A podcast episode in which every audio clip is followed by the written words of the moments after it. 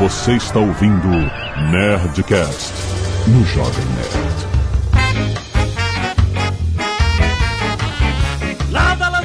Nerds! Aqui é Alexandre Antônio do Jovem Nerd e o teatro já quebrou meu pé. Teatro? a entidade? Quebre uma perna! Como é que é que eles falam? Break a leg? Quebre uma perna. E aí eu quebrei. O Alexandre é tão norte-americanizado É. que ao invés dele, dele se cagar como o teatro brasileiro diz, ele quebra a perna porque ele é americanizado. Mas não falam aqui quebre a perna? Não. Não, aqui é merda. Merda pra você. Mas cagar conta como acidente? Porra, se você se cagar Ah. pau comigo. Então, é. Aqui é o Afonso com dois Fs de faca Solano e na fazenda tomar coisa é bobeira. Aqui é o Beto Estrada e na virada de ano eu treinei para este Nerdcast. Olha que beleza. Se machucou. Entendi. Mas quem bebe, Beto, se machuca é bobeira, né? Exato, foi exatamente isso. Eu vou contar. Pode São deixar. 30 e tantos anos, né? Aqui é a Zagal, minha boca vive em chagas. Que isso? Muito, muito, muito bem, nerds! Estamos aqui em um Nerdcast com o MRG, que era pra ser completo, mas de última hora, inacreditável. Se você tem o aplicativo do Jovem Nerd, olha essa foto. É Diogo Braga dando desculpa de que está com dor de cabeça, que não vai poder gravar. É um dramalhão da porra, né? Só Pô, pra dizer cara, que tá com dor de cabeça. A gente, a gente, cara, sério, a gente tava marcando isso há muito tempo. A gente marcou, É verdade. remarcou, remarcou, remarcou. O filho da mãe chega e manda essa, pode? Não fui eu dessa vez, hein? É, Não, foi- cu- culpem essa geração muito sensível, né? Que o Dave tanto gosta. Culpem o glúten, gente. É o glúten. Ele tem, ele tem alergia a glúten. Jesus É. fazia pão e ninguém tinha alergia. Pensou o chato na hora que Jesus multiplicou? Tem sem glúten. Pô, cara, pelo amor de Deus. Nego tá passando fome. Ai, gente, eu acho que o assunto é machucado, alguma coisa assim. Mas vai acabar dando merda. Canelada. Muito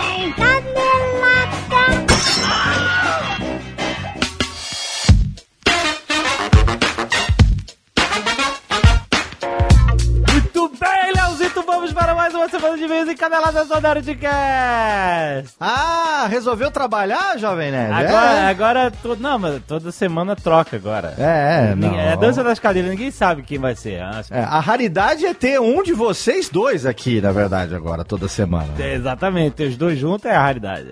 Raridadíssima. É, estamos aí emulando bem essas vozes, aí a inteligência artificial funcionando direitinho. tá bom, exato. Tá bonitinho, gostei. Tá bem programado. Agradecer a galera aí da programação. Pessoal do Haiti, ó, é nóis. Muito bem, seu Léo Lopes. Olha só, hoje Sim. tem Nerd Tech. Exatamente. Primeira sexta-feira do mês. Nerd Tech, você sabe que é trazido a você pela Alura Cursos de Tecnologia. E hoje, Hum. nós vamos falar com Paulo Silveira, Maurício Linhares e Átila Yamarino. Seu Átila? Olha, sem azagal. Coincidência? Acho que não. Então, Ó, sobre carros elétricos.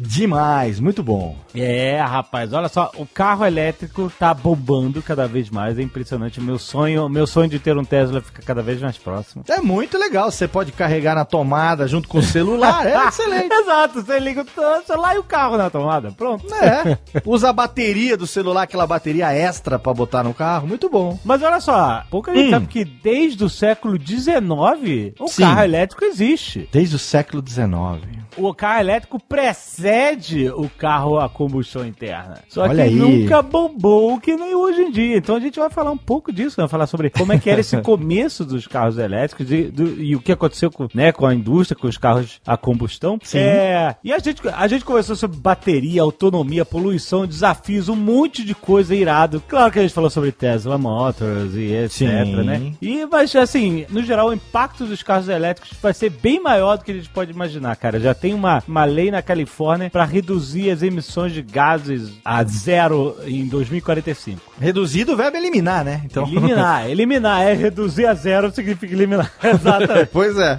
E a gente, obviamente, fala um pouco de carros autônomos, que não necessariamente significa que o carro elétrico é um carro autônomo, né? Mas. Sim. Mas tá, existe uma associação hoje em dia, obviamente, por causa da Tesla Motors. Claro. Mas o fato é que não vai ser só o trabalho de dirigir carro que vai mudar, né? Quem faz semáforo, quem faz tinta pra pavimentação, quem faz óleo de carro, todos eles vão precisar se adaptar ao novo mundo que eu acho que na, na próxima geração, daqui a duas gerações, ser- o, o padrão vai ser carro elétrico. Sim. Tem que acabar o frentista. Tem que acabar o frentista. O fato é que todo mundo vai precisar se adaptar. E você, Léo Lopes, você já Eu? adaptou? Já se adaptou para as carreiras do futuro? Ah, eu já, Jovem Nerd. Sabe por quê? Ah. Porque eu sou aluno de Alura Cursos de Tecnologia. Ah, aluno e professor, olha aí. Também, agora também professor com o exclusivíssimo curso de produção de podcast. Olha aí, muito bom. E além disso, a Lura oferece cursos de programação, design, marketing digital, banco de dados, ciência de dados, negócios digitais, cara, tudo que está no nosso mundo hoje, todas as adaptações que já estão sendo feitas. E qual é a instituição que traz todo esse conteúdo, comunidade, a plataforma para quem quer entrar e se aperfeiçoar nessas carreiras? A Lura, seu Léo Lopes. É isso. Exatamente. Esse pessoal não tem limite, Jovem Nerd. Então, no momento dessa gravação, tem 743 cursos na É, Alura. caraca, é muita coisa. Então aproveita, promoção de 10% para os nossos ouvintes entrando em alura.com.br barra promoção barra nerd e ouve esse Nerd Tech. E se você está ouvindo esse Nerd Tech em um Tesla, manda uma mensagem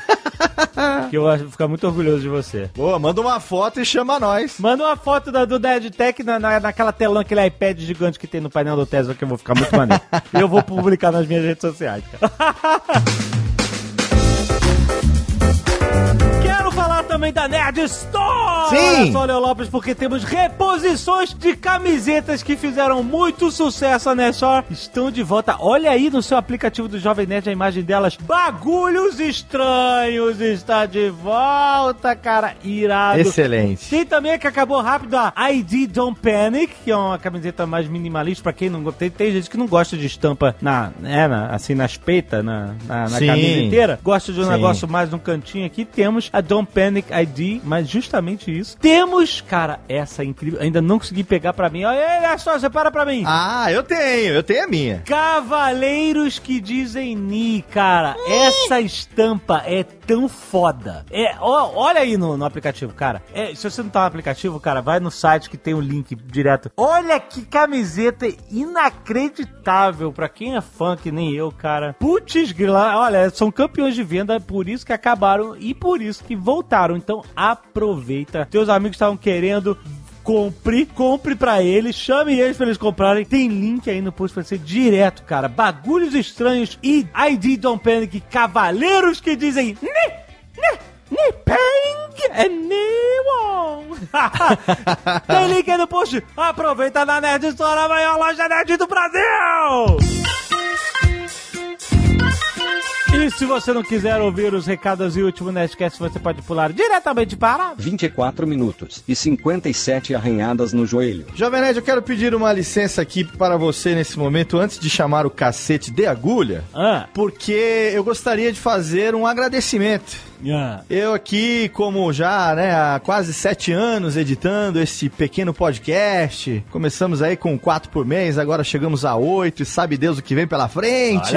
Isso tudo não seria possível se no dia 1 de março de 2009 eu não tivesse publicado o primeiro Radiofobia, que hoje faz 10 anos no ar. Olha só, salva de palmas!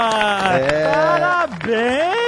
Caraca, 10 anos hoje, dia 1 Hoje, de março. exatamente. Caraca, que irado, Léo. Exatamente. E também num carnaval, porque foi numa segunda-feira chuvosa de carnaval de 2009 que nós gravamos o primeiro Radiofobia, publicamos no dia 1 de março e estamos aqui em plena sexta-feira de carnaval, 10 anos depois. Acabei de publicar essa semana um programa comemorativo de 10 anos e eu quero agradecer. A razão do agradecimento é exatamente aquela coisa do mundo dar voltas, porque eu só resolvi fazer o Radiofobia porque em 2008 eu conheci aí um tal de Nerdcast Ah! que me picou com o bichinho do podcast. Então, há 10 anos eu tô aí, estamos na labuta, estamos juntos e é nóis. Muito obrigado. Ah, cara, que isso, cara. Tô orgulhoso, cara. Parabéns. Olha, se você ainda não conhece o Radiofobia, cara, tem link aí pra você acessar. E tem no Spotify também, tem Nerdcast no Spotify, tem Radiofobia no Spotify. Você pode escolher no agregador que você quiser. Então escute o Nerdcast e o Radiofobia tá, tá órfão aí. Estamos na mesma categoria, todos juntinhos ali. Muito bom, cara. Muito bom. Parabéns, Radiofobia! Valeu!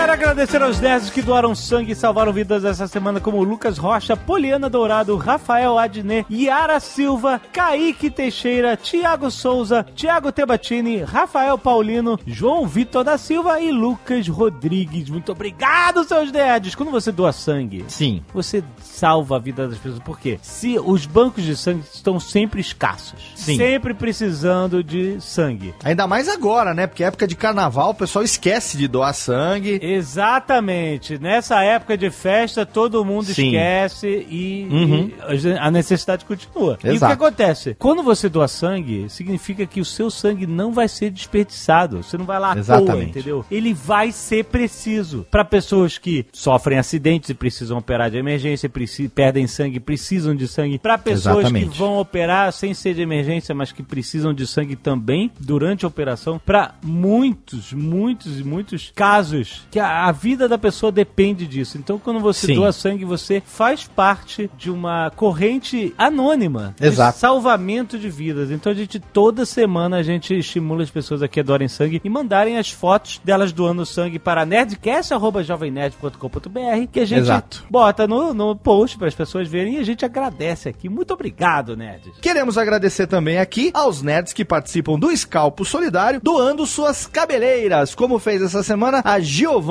Serafim, o Caio Bugari, Rudá Rodrigues e Elisete Takara. Muito obrigado pelos seus cabelos, que também são importantes para ajudar aí na autoestima de pessoas que fazem tratamento, perdem os seus cabelos, faz aquelas peruquinhas naturais, dá um upgrade na autoestima, é muito legal. Muito bem, arte dos fãs! Quero agradecer ao Cleiton Karajuki que desenhou um Sorry! Sorry! Cara, isso é da Nerd Tour Japão, quando a gente chegou num restaurante e tava fechado. E essa Sim. moça tava lá dentro falando: olha. Desculpa, a gente fechou, ela tava super sem graça de, de, de barrar a Sorry. gente. E ela mandou um sorry. Cara, que ficou muito maneira essa ilustração, Muito cara. bom. Excelente. Tem também o Samuel Albert que fez uma ilustração do egípcio. Olha aí, Nierlatotep, pra quem tá se Eita. preparando. Olha, a gente, Tá. tá, a gente tá editando, gente. Uhum. A gente acredita e tem fé. Se a gente tem fé numa coisa, é no Nerdcast de RPG. Uhum. A gente tem fé. Vamos ver se ela vai mover montanhas. Tá precisando mover muito mais que montanhas nesse momento. Ai, olha só. O Celso Kissler fez um Ozob irado. Cara, que Maneiro. Ozob maneiro que ele fez, cara. Obrigado, muito maneiro. E tem também um Azagal de All Blacks contra o Jovem Nerd Chabal. Olha só, cara, que maneiro. Do Nerdcast de Rugby. 483, cara. Essa arte demorou pra vir.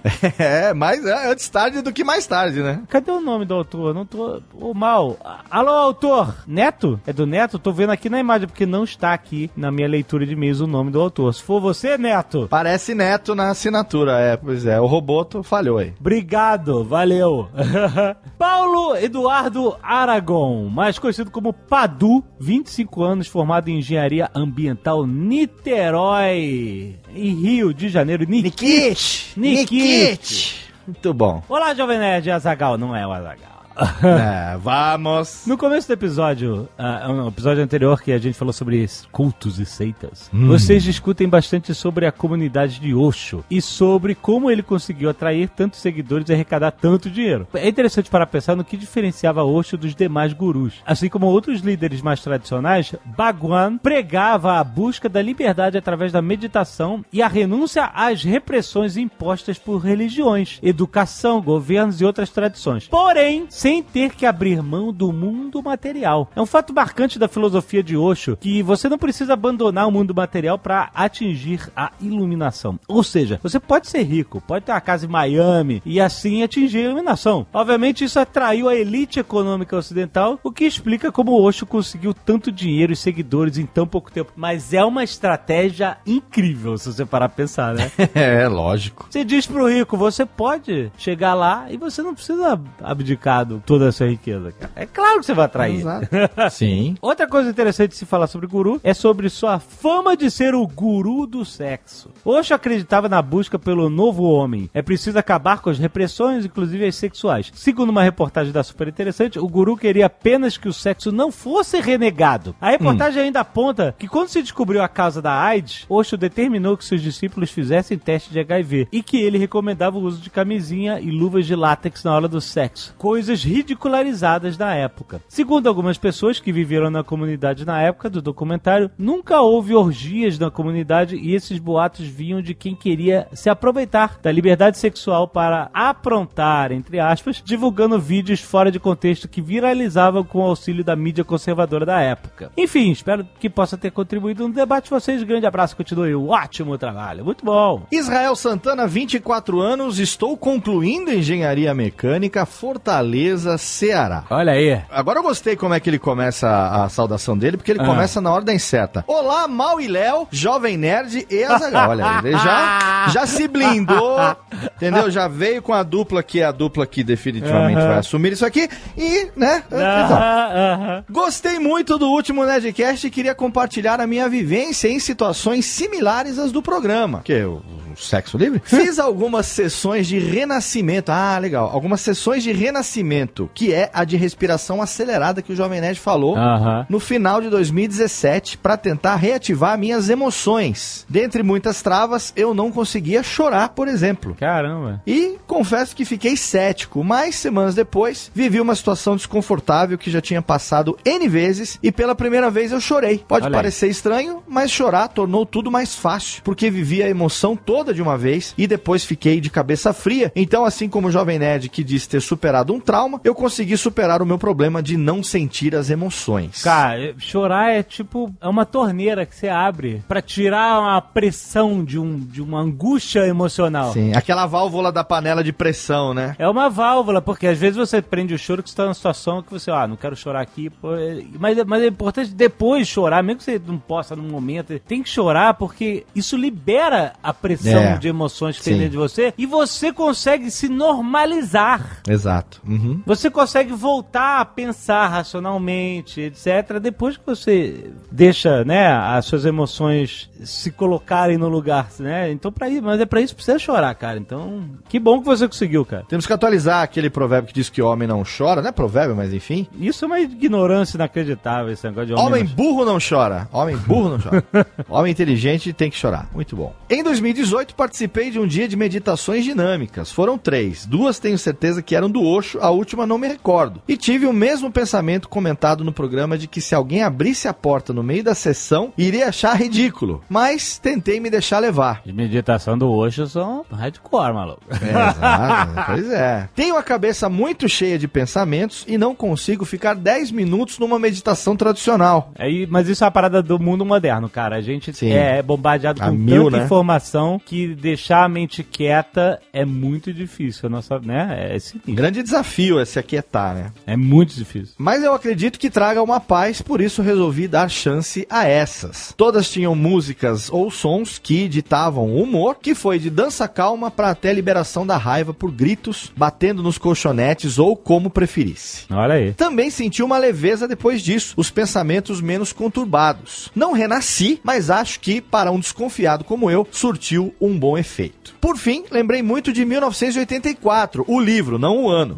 Quando, o, Exato. Gabriel, É. Quando o Gabriel comentou das afirmações contraditórias, porque isso é rotineiro na realidade criada por George Orwell. O país inimigo de ontem é o aliado de hoje, mas que na verdade sempre foi assim. As pessoas que não se lembram da verdade e etc. Continuem com um ótimo trabalho, obrigado por terem entrado no Spotify. Olha aí. Olha aí, muito bom. Vinícius Castanheira, 28 anos, barista, Event Support and Wonder. Barista, olha, eu tô agora Hum. Gostando cada vez mais dessa parada do café, sabe, de entender o café. Ah, você tá curtindo café, Jovem Nerd? Eu gosto de café, mas agora eu tô. Sabe, café era pra mim era assim: bota café aí e bebe. Agora Sim, eu estou sim. começando a entender. Porque Ah. como eu não bebo, não bebo cerveja, não bebo vinho, essas coisas, eu fico assim, pô, é maneiro que quem bebe é, cerveja, vinho e tal, né, tem sempre uma coisa nova pra experimentar, sabe? Tem mil formas de se fazer a mesma coisa e você pode experimentar diversos sabores diferentes. E eu não curto. Agora, café eu curto, então eu tô entrando nessa vibe com o café, de entender. Fala a verdade, você tava sentindo se deslocado naqueles papos de boteco. É que as coisas vão acontecendo em volta. A Zagal começou a se interessar por café. Aí eu comecei a ver as paradas que ele tava vendo. Aí, Ah, entendi. a Bárbara Russell, Hum, que é casada com o Tucano, ela, ela, sim.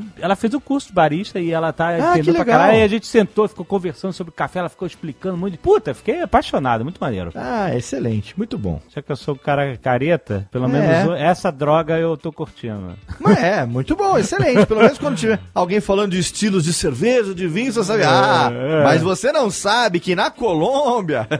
Arábico, hein, ó. Arábico, Se não for excelente. arábico, já, já é merda. No Mi começa, a base é arábico, entendeu? Se não for Olha café aí. arábico.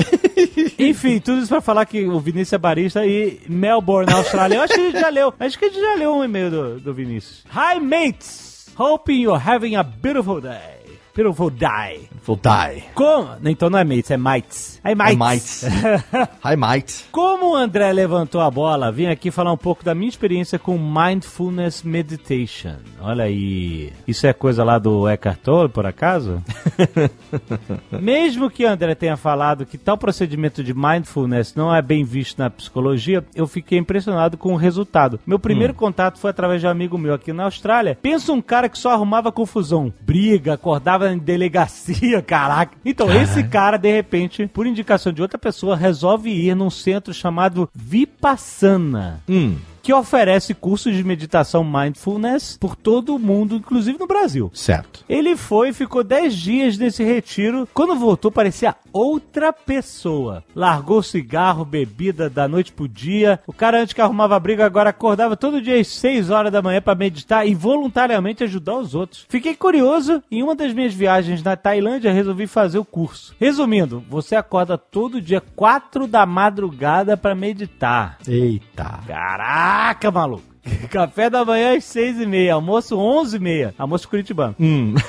Depois, meio-dia, não é permitido mais comida até o próximo dia. Cara, ok, né? Cada um faz o que vê. Eu acho que é too much, mas cada um faz o que achar melhor. Mas então, você não pode falar ou ter contato visual com ninguém. Você medita por volta de 12 horas ou mais por dia e tem por volta de 5 minutos em que conversa com um monge ou mestre que te dá dicas sobre meditação e o seu progresso. Foi uma experiência do caralho e tu beira a loucura, mas te ajuda a ver como a mente é um músculo e com meditação você expande esse músculo. Me ajudou muito em apreciar o silêncio e quebrar as partes de minha personalidade que na realidade são coisas que fazemos por costumes familiares e aceitação social. Podemos ver isso como um culto a si próprio, talvez? Espero ter ajudado. Parabéns, vocês são fodas. Olha, é, meditação, eu já fiz meditação Hum. uma época aí, talvez acho que na mesma época aí do- da parada lá do daquele é, negócio que eu expliquei que a gente foi lá naquele retiro. Uhum, sim. E eu consegui atingir uns níveis, que eu não sei os nomes das paradas. Eu era muito, eu sou muito amador nisso. Mas eu consegui atingir uns níveis de, de concentração na meditação muito fodas, que mexeu até com o meu labirinto. Olha aí que legal. E eu tava deitado, sabe? Você fica deitado de barriga pra cima, certo? Certo. Em uma certa hora, eu sentia como se eu tivesse virando. Sabe qual é? Sim. Sabe, virando, como se estivesse virando pra ficar de barriga pra baixo? Sim. Como se estivesse inclinando pro lado. E eu não tava virando, eu tava de barriga pra cima. O meu labirinto que Caraca. tava pirado, maluco. Nossa, desorientadaço. Sério, só com meditação e zero droga, zero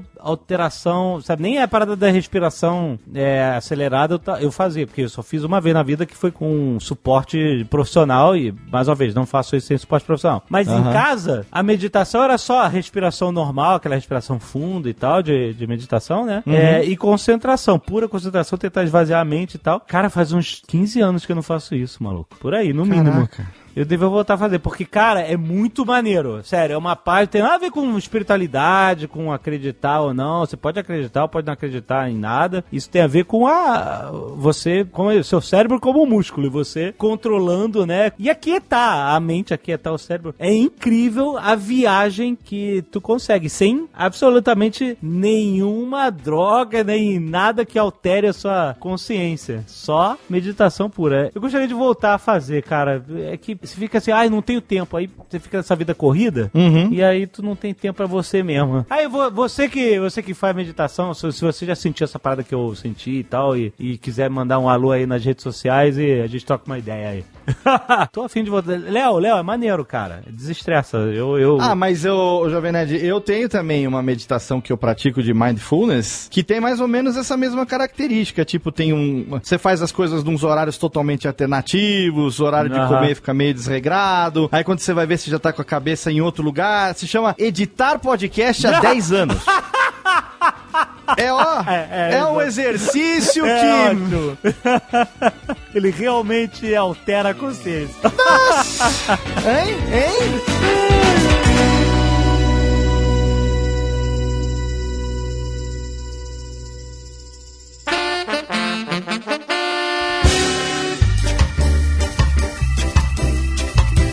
Ah, eu vou exemplificar o assunto o tema. Hum. Eu gosto muito de um doce português chamado pastelzinho de Belém. Pastel de Belém. Opa, caraca. Bom pra caralho. Mas não, não existe, peraí. Não, não- eu gosto muito de pastel de Belém, é um pleonasmo. Não tem, Ah, quem, é. não tem quem não goste. É maravilhoso. Não pode. Eu também não gosto.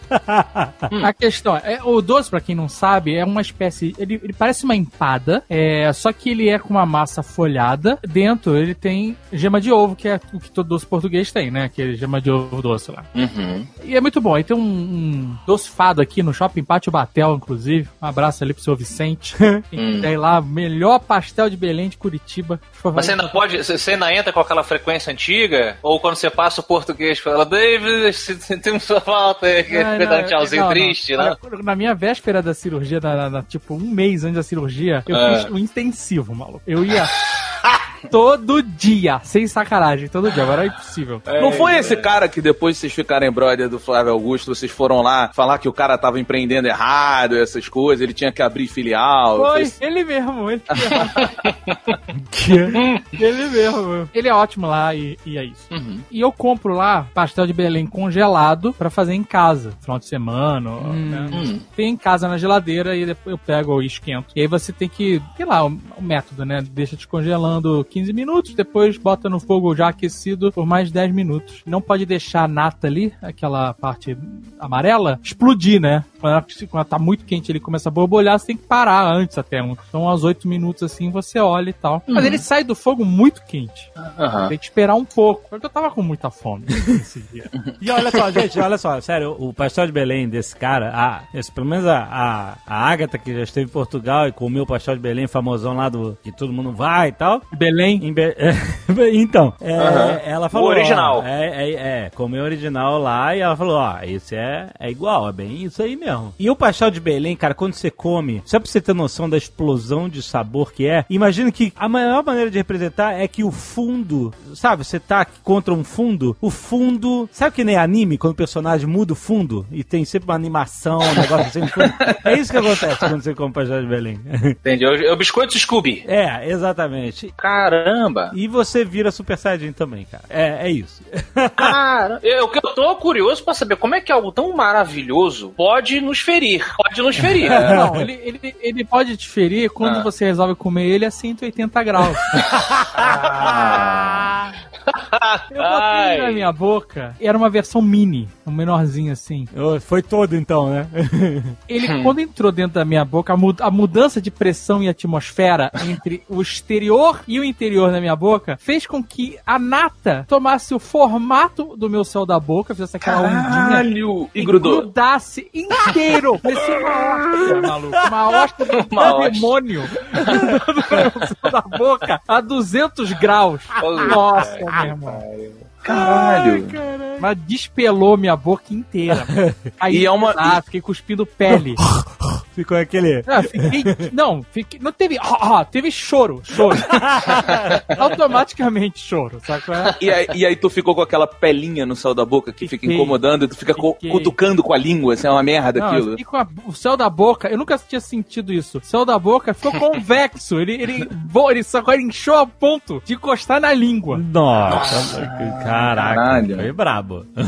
Foi horrível, cara, mas eu comi um outro na sequência pra rebater.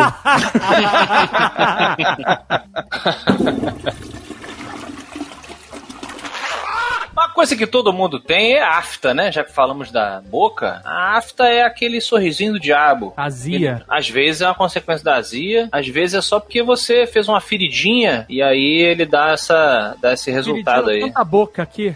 Você É. come aquele pão italiano com a casca que parece lâminas. Uhum. Sabe? Aquele pão maldito que, que corta a sua boca inteira e você não consegue parar de comer. Exato, é esse aí. Aí toma um suco de limão depois, um suco de limão. Nossa, nossa. então, quando eu era criança, eu tinha bastante afta. E, e depois fiquei, fiquei velho e parei de ter afta. Não sei se, Uhum. sei lá, alguma coisa do pH do corpo. Fez- Era algum salgadinho que você comia. E aí, então, minha mãe falava que é, tá comendo besteira. Tá comendo besteira, faz Uhum. Afta. E a afta é uma parada que te incomoda por dias, né? É um ferimento dentro da sua boca É. que fica aí, você raspa o dente ou a língua, aí você fica cutucando com a língua, é, é, é, e aí só, entendeu? Piora. E aí, eu não lembro se vocês tiveram isso, mas minha mãe tinha um remedinho lá pra queimar a afta. Hum, Sabe qual é? Sim, toda mãe, quando sai do curso de mãe, sai com metiolate, própolis e esse remedinho aí. Esse remédio. E aí mergulhava o, o cotonete lá, e era meio amarelado e tal, e aí puxava, dava, dava uma puxada aqui, né? Na, na- no É, lábio, e aí você lábio. ia. E aí, uh, cara, era uma. Eu lembro da dor e do gosto dessa parada até hoje. É muita dor. E aí, e eu não sei se ele melhorava ou não. Ele, ele, ele, ele deixava a parada meio. Ele melhorava o seu caráter, Alexandre. é isso que ele fazia, esse remédio aí. Obrigado às mães. Ainda existe isso, gente? Eu não sei. Existe. é esse remedinho de queimar afta. Hoje em dia não deve arder mais essa porra. É, não dói, né? Do jeito que as coisas estão, esse remédio aí não dói. É, tem uma espumadinha, tem aquele oscilon, né, que o pessoal fala, mas aí você fica, parece que alguém acabou de, de se divertir na sua boca, você fica com aquela boca toda abrelada. E, e, e tem o... Agora que eu entendi. Alguém se divertiu na sua. E, e tem algo que eu eu até citei de brincadeira, mas a minha. a- eu diria que assim, 70% do conhecimento medicinal da minha mãe, de muitas mães brasileiras, é baseado no própolis. Então tudo, minha mãe botava própolis na gente. Mas ralou o joelho andando de skate, patins no play. Própolis. Própolis. Sacou? Machucou, que é própolis. E o afta era própolis. E vou te falar que dava jeito. Dava jeito mesmo. Mas dava jeito? Ou você, tipo assim, é, sua cabeça achava que dava jeito, que a afta era pequena? Porque tem afta que é uma merda. Você acabou de fazer Vai um. embora, porque tem, afta- tem muita afta que vai embora sozinha também. O Beto aí acabou de fazer um meme, que é você acaba de falar uma parada, não, mas dava jeito, dava jeito mesmo. Aí vem um cara tipo apoia assim e fala, mas dava mesmo. Tipo, acabei- é, você tá dizendo o seguinte, Beto, de repente é, é, aquela coisa da dor é tão grande que você acha que tá funcionando porque. Ou, ou é só uma impressão, cara, porque, tipo, mercúrio, lembra? Mertiolate doía, aí você falava, puta, vai ter mercúrio, que alegria e tal. Teve um efeito, né? Vou um ficar só com a efeito. perna manchada. Mas não adiantava nada aquela merda. Não adiantava porra O nenhuma. Mercúrio adiantava alguma coisa? Aquele Mercúrio cromo? Adiantava, gente. Ele era vermelho, né? E dá- deixava a tua pele. Escondia o machucado. pra Ele você- era vermelho e ele ardia. Não! Que mercúrio Não, ardia? não, tá maluco? não ardia. Não, Adi. Ah, não, desculpa, desculpa, mertiolate. Não, mertiolate era bom. Mertiolate era, era bom. Mas era, mas, mas era bom? Sacanagem. Tem, olha, eu tenho esse resquício dessa geração que tem que sentir dor pra acreditar que você tá sendo curado. É Rambo. É, Então, tipo, outro dia eu tomei uma picada de um mosquito. Eu joguei álcool em cima, na hora. Aham. Se não arder, não tá curando. Não tá curando. antissépticos, Sabe aqueles antissépticos que você compra agora em farmácia? Uns Aham, aham. borrifa aquela merda 20 horas, nada acontece. Cara, Como eu sei que tá me curando? Como é que eu sei que tá me limpando se não tá É. doendo? Você não tá dando. E pior que vocês estão falando, realmente, isso é um resultado dos anos 80. O meu irmão caçula, o, o Diego, uma vez ele se machucou, num, estava num churrasco com um monte de gente, família, não sei o quê. Ele caiu no chão, meu irmão, e aí fez um galo. Ah, começou a chorar, ai, galo, não sei o quê. E o meu pai, nervoso, pra dar aquela diminuída no galo, já pegou alguma coisa gelada, ele pegou uma das facas do churrasco, que estava limpa, e foi em direção ao meu irmão com a faca de churrasco pra botar a faca gelada na, na testa dele. E aí o meu irmão, não, não, pai, por favor. E aí ele diz que, ele diz hoje, que quando ele viu meu pai ir com a faca, ele achou que meu, na cabeça de criança dele, que o meu pai ia cortar o galo que se formou. Ah, na, clássico. na cabeça dele. Mas isso é algo que eu já tive essa impressão também. Também? Essa experiência não comigo, mas com outra pessoa fazendo um galo. Ah. E os adultos pegam uma faca, pegam uma faca e o caralho, meu irmão. É isso. Eles vão cortar o galo do. maluco fora. Mano, Liga macho pra caralho, velho. porra, meu irmão. Parada é tensa pra caramba. Sabe uma coisa que eu acho que já vem de fábrica no corpo humano, que todo mundo tem também e tá sempre machucando? A pelinha acima da unha humana. Puta, isso pra mim, É, cara, a pra mim é pelinha outra parada unha? vive em chaga. É, aquela Cutícula pelinha que chama. que. Cutícula. É, a cutícula Ah, que, que. Mas é a sobrinha, eu não sei se é bem. Pera aí, você tá falando da pelinha que tá imediatamente em cima da unha ou aquela que fica no ladinho sobrando pra fora assim? Tanto faz. É, Não, tanto faz não. É. Ambas, Não, ambas, não, têm não. O, me- ambas têm o mesmo efeito doloroso. Quando você as puxa, ou sem querer, ou agarrou. Essas pelinhas, elas são. Sabe quando você compra um boneco? A gente tá falando muito de criança aqui. Na infância você ganhava um bonequinho. E aí você via que às vezes tinha sobrado umas pontinhas no plástico que a empresa não raspou da fabricação. É, aham, do molde. né? do molde, sabe? Essas pelinhas são, eu acho que eu tenho a teoria que são isso, o molde de Deus, entendeu? Ele não, não finalizou e fica aí pra fora. Ficou um pedaço pra fora, exato. Eu tenho a mania de. Eu não, não roo as unhas com a boca, mas eu futuco as unhas com outras unhas, sacou? Ei, É, é, é, é ruim do mesmo jeito, porque vai, vai meter bactéria lá. Não, não tem bactéria. Não, não tem, imagina. Não, ela vem, ela vem o A Alexandre com a boca, sim. A nossa boca tem bactéria, esse é o problema. Ah, A da vem, unha também, Não. debaixo da unha tem também, babá. Mas quem morreu porque tava roendo a unha? da unha Então. da- da- se eu tô cutucando uma unha contra a unha, as bactérias já estão lá. É, olha, o Beto botou uma questão excelente agora. Eu nunca fui num, num enterro e falei, de que, que ele morreu? Pô, ele ruim a unha direto. Não, mas. Não, não, não, não. Peraí, peraí, peraí. Agora eu vou alertar vocês. Alerta aí. O quê? Morrer de roer unha? Sim. Não, vai pro Darwin, Eu cara. conto- Não, não, não, é possível. eu conto pra você. Eu conto pra você. Fala pra gente. Você roeu a unha do pé e achou que. Que ruim é a unha do pé, cara. De um mendigo só. Aí vai morrer mesmo. Não, olha só, presta atenção. Essas pelinhas que ficam aí sobrando do lado, eu também tenho um nervoso, eu fico querendo arrancar fora. Aí o que, que você tem que fazer? Você tem que fazer isso com asepsia, com, né, com podólogo, o que seja e tal. って。O caralho. Arranca, porra. Caralho, caralho. É muito millennial joga isso. álcool. É muito millennial álcool. isso, Alexandre. Tô falando a forma correta de se fazer. Aí qual é a forma errada aqui? A, a- a forma correta, arranca e joga álcool. Não, então... Qual é a forma errada que eu fiz? Meti a boca. Meti a boca pra Jogou álcool? arrancar. Jogou álcool? Não. Aí o que aconteceu? Arranquei a pelinha, aí me feri, me feri, óbvio, né? Porque arranquei a pelinha demais, sabe? Você tem que arrancar só a pelinha morta. Se você puxar a viva junto, aí, sabe? Aí você se fere. Aí o que aconteceu? É. Me feri, porque como eu meti a boca e a boca tava com bactéria, eu transferi as bactérias para a lateral do meu dedo. Hum. E aí começou uma infecção. Que isso? Que isso? não, Você Alexandre. devorou o seu dedo. Ah. Pera, começou uma infecção e aí começou a daquela inchada. Sabe aquela inchada do pus? Aquela que você vai. Aham. Paciente zero. Alexandre, Alexandre Antônio. Você sabe que tem o pus, aí quando você dá aquela apertadinha, você sente como se tivesse um, mil preguinhos dentro da sua pele. Ah, Sabe, aham. né? Essa sensação é essa. É essa aí, essa. Aí o que acontece? Aí tu fica, caralho, tem que tirar esse pus, aí tu dá uma apertada pra ver se o pus espirra e não espirra, aí você, puta, fuda. Caralho, quem que você? A mosca? Não, porque. Caramba, Alexandre Goldblum. Aí começa a crescer. Aí fui jogar airsoft com o dedo inchado com pus e aí tomei a bolada de, de airsoft no, na- no- logo aonde, né? Óbvio, no dedo que pega a infecção. Aí ficou doendo, cara, eu, caraca, aí começou, aí cara, começou a ficar grande o bicho. Começou a ficar grande. Aí eu comecei, aí Google. Aí Google, aí vou morrer. Hum, vai morrer. AIDS. Não, mas é o seguinte, Câncer, o AIDS. que está acontecendo? Aí eu fui no médico, óbvio, né, gente? Eu, eu consultei meu médico, mandei foto pelo WhatsApp, meu médico, doutor Marlon, tamo junto. O cara é médico de estômago, o cara manda o dedo. Tomar no... Mas ele é médico, cara. Não, eu falei, doutor Marlon, tá ruim isso aqui, né? Aí ele falou, tá.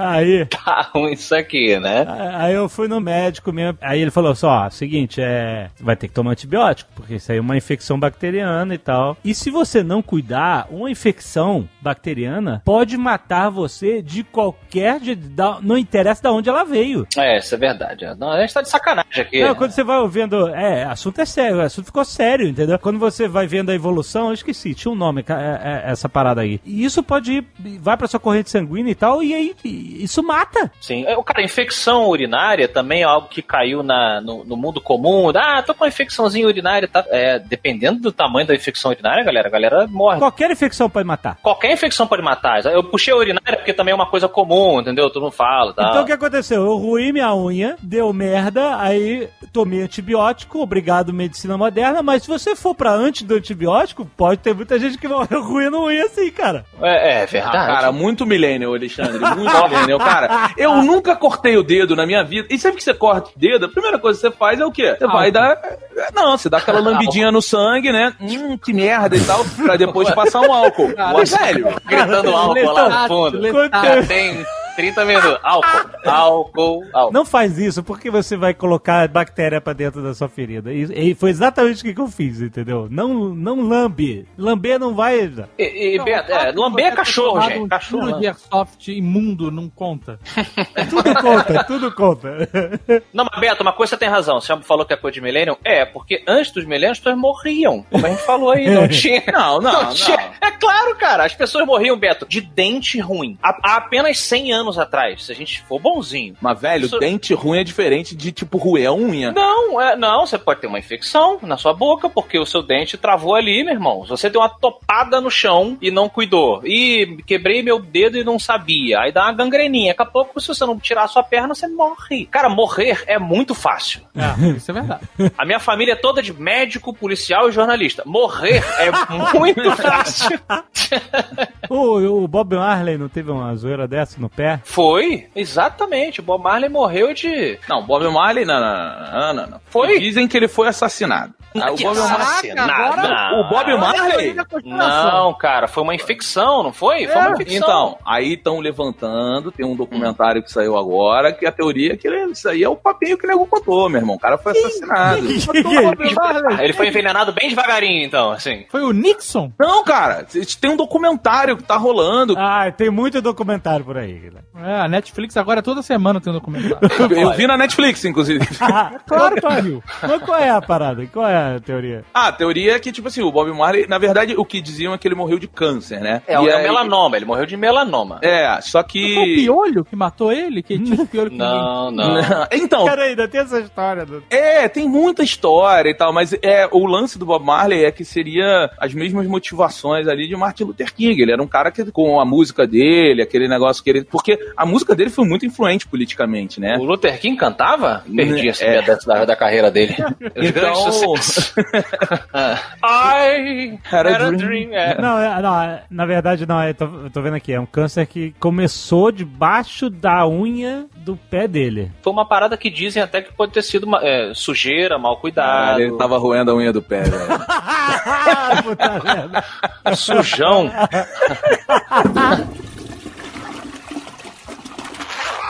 Falando em pé, vou contar pra vocês, então, um machucado sem querer que acontece. Eu tive muitos, acho, acho que 80% dos meus machucados sem querer foram por causa do álcool, não culpa minha. Ah. Mas, Nunca me machuquei alcoolizado. pô, cara, isso é uma vitória, você sabe disso, né? Falando, é. Tinha um anjo da guarda forte. O palhaço, o palhaço. Olha, the clown. né? Mas assim, eu tava lá bebendo tranquilamente, vira comemorando aí a virada de ano e tal, super natural, na beira da piscina, todos se divertindo, e tinha um banco de madeira maciça. E pra vocês verem como foi imbecil, o fio do celular que estava tocando as músicas prendeu nesse banco. Eu ali muito bêbado, falei, ó, que nem todo mundo pensaria, vou tirar o banco aqui de cima e do fio pra não, sei lá, puxar o celular, cair no chão e tal. Só que eu fui fazer com uma das mãos, e era um banco de madeira maciça, um banco enorme. E aí, o banco escorregou, caiu direto no meu pé, eu senti uma puta dor, mas tava bêbado, falei, ah, caralho, isso aqui pega um gelinho, vou continuar bebendo, tá tranquilo. Aí quando eu voltei pro Rio, meu pé começou a inchar pra caralho, tava enorme o pé, com uma ferida em cima. Aí eu falei, cara, porra, será que é alguma coisa? Vou esperar uns três dias pra ver o que que acontece. Três dias, tipo, muito, é, pra, ver se. padrão. É, Tem um Que, tempo que, de... que espera bíblica é essa? É a quarentena, a auto-quarentena. Pois é, vai que renasce meu pé. Aí eu falei, cara, vou esperar três dias. E o pé só inchava. Oh, não aí- diga. Pois é. E aí a minha esposa, né, falou, tá vendo? E ela ficou todos os dias enchendo o saco, vai no hospital, vai no hospital, vai no hospital. Eu falei, ah, cara, que merda. Vou Você vê que... é, as mulheres, eu não entendo essa coisa de querer que a gente se cuide, é estranho, né? Aí eu falei, porra, Porra, e o pior é que é tipo assim, né? Aquele pensamento idiota. Eu falei, porra, e se tiver realmente alguma parada, quebrou um bagulho, puta, ela vai estar tá com razão, e ela vai ficar mais um mês reclamando, que puta, vai ser uma merda. E eu fui doido pra não ter nada. Eu falei, velho, não tem nada. Não tem nada. Cheguei lá com o pé inchado, não conseguia nem andar direito. Cheguei lá, botei a porra do pé em cima da mesa. A filha da puta da enfermeira, com todo respeito, mas ela não virou e falou assim: juro pra vocês, cara, ela virou e falou assim: Deus, que coisa horrível! Não tão, não tão teatral assim. Mas a mulher fez um drama. Aí eu falei: puta, perdi. E eu juro por Deus, a mulher virou: menino, você podia ter cortado a unha antes de vir aqui, né? Eu falei: caralho, filha da puta, velho. Mas tá certo, tá certo. Filha Porque da a, enferme- a enfermeira deve assumir este tom maternal para nós, homens, eternas crianças que precisam ser cuidadas. Porque é isso que tinha que ter feito. Tinha que ter que se cuidar, tá certo.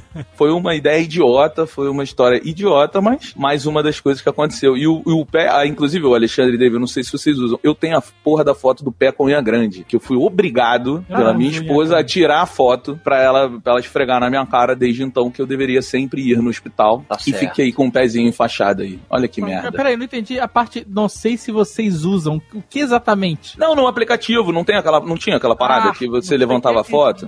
A foto da sua pata inchada com as Não, garras. eu, não, eu não quero, eu tô aqui servindo ao Nerdcast, meu amigo. Fazendo, porra, o aplicativo. essa- Gastaram dinheiro, tiveram trabalho. ver beleza de pé inchado com as presas prontas pro ataque. tá aí no aplicativo. Que merda.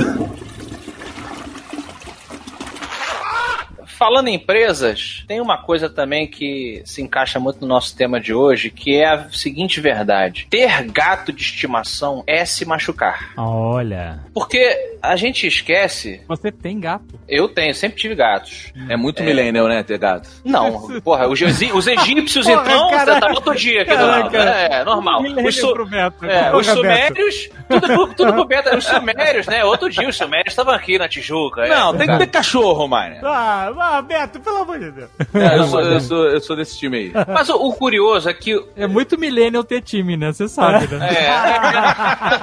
É nada, time é coisa de gente velha, pô. Futebol é coisa de, de- de nós antigos. Não, porque é, o- você ter um gato em casa é muito curioso, porque do ponto de vista evolutivo, você tá convivendo com um antigo predador seu, Sim. diretamente, né? Nós éramos caçados. Os cachorros Na também. verdade, ele só não está te predando porque não tem tamanho. Exato, exatamente. Mas o, o- o gato aí, o veterinário vai saber. ele constantemente. Também. É, tem essa vibe aí. Mas o, o- gato, ele, nesse sentido evolutivo, ele é muito menos domesticado do que o cachorro. Sim, é... é mais independente. Exatamente, muito mais independente, tem essa coisa toda. E ele tem uma, é, uma não, na verdade, 16 facas constantes pelo corpo, né? Que são as patas, porque a galera costuma No parar. E no pênis. Vamos falar do pênis de gato nesse, nesse Nerdcast. É, mas, assim, eu não aparo as unhas dos meus gatos. Eles têm um lugarzinho lá, eles não fazem nada no meu sofá e tal, tem um lugarzinho de afiar a patinha. Eles não fazem, não arranham o seu sofá. Não arranham, porque eu treinei. É, eu não, eu, dá pra você borrifar uma paradinha e você tem que treinar. Animal de estimação é igual ao neném, só que um pouco diferente. Nunca. É, É o neném que você deixa sozinho em casa. que você deixa fazer em casa, perfeito. Se for gato, melhor ainda. Mas eu quis dizer, você vai treinando o gato pra ele não arranhar a parada tal. Você, dá pra treinar. O gato não é tão tranquilo quanto o cachorro, mas dá pra treinar. Só que ele, sem querer, tipo a Edward, mãos de tesoura, às vezes, ele num ato de, de afeto, ele rasga a sua pele Ah, né? Fazendo, fazendo uma brincadeira, um gestinho. E olha, Solano tá passando aqui. A amiga do Solano vai passar aqui. Vou, vou pegar o pé dela aqui pra ela brincar comigo e. E rasga o seu pé. Ah. Então você também tem que. Mas tem não que é se- numa brincadeira. Não é numa brincadeira. é na maldade? Tu acha que é na maldade? É, na- o gato, ele tá te olhando, falando assim, seu filho da puta, quando você demole, eu vou te fuder. É isso. Em casa, é isso que você tá me dizendo. Por isso que a atitude do gato nunca é, nunca é de afeto, né? Exato, o gato é filha da puta, é filha da puta. Dá um esporro é, no gato, nada, você vai ver é. ele te olhando. É, você dá um esporro nele, ele vai te olhar com aquela cara de seu merda. Você vai ver o que, que eu vou fazer com Ele você. julga. Não, isso é verdade. Ele julga. Gato, Você, ele dá um esporro no cachorro, ele olha com aquela cara de cara, desculpa, foi mal, bicho, foi mal mesmo, assim, puta, eu sou Isso um eu merda. concordo, eu vou, concordo. vou enfiar o meu rabo dentro da minha cabeça, sei lá, qualquer merda. O gato, ele é mau. Não, não. o problema dele é que ele é fofinho. E aí Não, mas tem uma é coisa. bonitinho. Mas tem uma coisa também, É até que nem eu o golfinho, né? Que nem o golfinho. Pode ser mal, mas ninguém julga, né? Ele foi na cultura pop abençoado com. Com é, com o Felipe. Flipper fez a imagem do golfinho. É exato. Ué, igual as, as baleias assassinas, que apesar do nome, as pessoas acham que são fofíssimas. Ah, que bonita, baleia assassina jogando a foca de um lado pro outro até que todos seus ossos se quebrem antes que ela queira comer. Tipo, caraca! Não, mas só fazer uma defesa do gato aqui, porque eu que trouxe de brincadeira, a pessoa vai achar que eu tô falando, ah, o gato é filha da puta. Não, não, até porque o gato bem treinadinho, ele sabe quando ele tá fazendo uma brincadeira de pegar você sem a unha e quando ele faz com a unha. Ele Por sabe a isso diferença. Tá que o gato é maligno, porque o teu gato treinado tá passando a faca na galera geral. Não, não, ele foi brincadeira. Ele, ele tem quantos gatos? Hoje eu tenho dois, dois gatinhos. Não, ele vira pro, pro. Qual é o nome deles? Um é o Mr. White e a outra é a Chitara. Um vira pro outro e fala assim: Aí, Stara, vou passar a lambida no Afonso hoje quando ele passar aqui. Já tá esperando. Ela fala: Duvido. É, não, é porque às vezes e Cal! é que às vezes é sem querer. Imagina você, Dave. É, é aposta de gato. Aposto que- E na Mas- aposta ainda tá isso, Dave. Ainda fala pro outro, fala assim, quer ver que ele vai achar fofinho e não vai me culpar? É. Não, vou mas é- minha carinha de, de gato Mas- de botas. É. Mas imaginem, imaginem vocês com as suas mãos. Eu até falei que tinha 16 facas, mas em teste teria 20 ali, porque uma é mais retraidinha. Mas imaginem que vocês têm 10 facas no seu corpo, nas suas mãos. Por mais que você tenha um controle delas, elas sendo até retráteis, de vez em quando vai escapar. Ah. De vez em quando você tá brincando com o seu gato, ele vai fazer um negocinho. tô- oh, cara, ontem, ontem aconteceu isso. Eu tava brincando com a Chitara, eu fico jogando um, um, um grampinho pra ela pegar no chão, ela brinca, não sei o que, ela me traz de volta o grampo. Só que ela quer trazer pro meu colo pra eu jogar de novo. Cara, na segunda, terceira subida, quando ela aterrizou em mim, ela me arranhou. Porque Foi a aposta que você não viu o que ela fez com o Mr. White lá dentro. Falou, quer ver? Agora eu vou subir e vou fuder ele. E ele não vai falar nada. Não, mas, mas ao, me- mas ao mesmo tempo, Beto, Ela aí falou agora. assim: se esse filho da puta ficar dessa brincadeira de ficar jogando grampo pra mim, eu vou passar a faca nele. vou passar a lambida nesse malandro. Me tratando que nem cachorro, filho da puta. Que, que audácia! Mas olha, ter cachorro também, que eu também amo. O Beto sabe que eu tive muitos animais e nem sempre animais é, fofinhos assim. Eu tive muito animal esquisito. Tive lagarto, tive macaco, já contei macaco aqui É. no, no Nerdcast. Mas ter cachorro também não é uma coisa. Tem um animal desse tipo, o cachorro também pode fazer merda. Ele pode eh, derrubar a coisa, pode derrubar a criança. Pô, bota no YouTube assim: fails de, de criança e animal. Cara, o que tem de cachorro passando correndo na praia e jogando neném a 3 metros de Cachorro é bruto. distância? Cachorro é bruto. O cachorro é, bruto. Mas é. cachorro, Afonso, é um mongoloide da escola. Sim. É isso que ele é. Ele não tem noção dele. Ele é. Ele é o alegre. Ê, É, exato. Exato, ele é feliz, claro, é sem O querer. rabo, o rabo. que O rabo na sua tudo. Cara. É. Exato.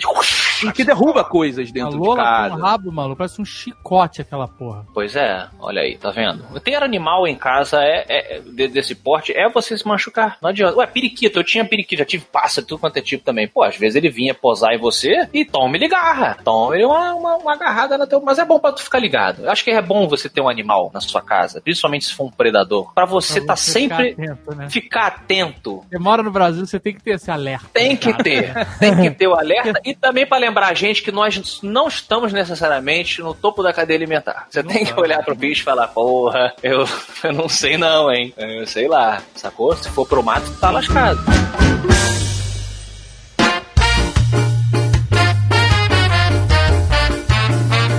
Eu comprei um negócio, é, acho que chama Airflow, um negócio assim. Eu não sei qual é o nome, mas é aquele spray pra você é, lavar os dentes, sabe qual é? Lavar... Não, Eu conheço, conheço um chamado pasta de dente. Não, não. Peraí, é uma parada nova, né, né Não, tem, uma parada, além do, do escovar os dentes, tem uma parada que você usa pra borrifar entre os dentes. É só pra bariátrico, não? Não, pra todo ser humano. Como é que é isso? É um- Caralho, muito um louco, sprayzinho, Um negocinho que tem água, você pode botar antisséptico, água, o que seja, Ah. né? E aí ele, ele, você aperta o botão e ele solta um jatinho de alta pressão. É quase um substituto do fio dental, só que ele não substitui o fio dental. A não ser que você não use fio dental, ele tá substituindo. Os meus heróis estão morrendo, Beto. Caralho, muito louco, né, cara? Olha, e vocês falando que eu tô falando que o mundo tá virando millennial. Senhor Azagal tá usando shampoo no lugar de fio dental. Aí eu, eu, sempre, eu sempre achei o fio dental muito nojento, cara, me desculpa.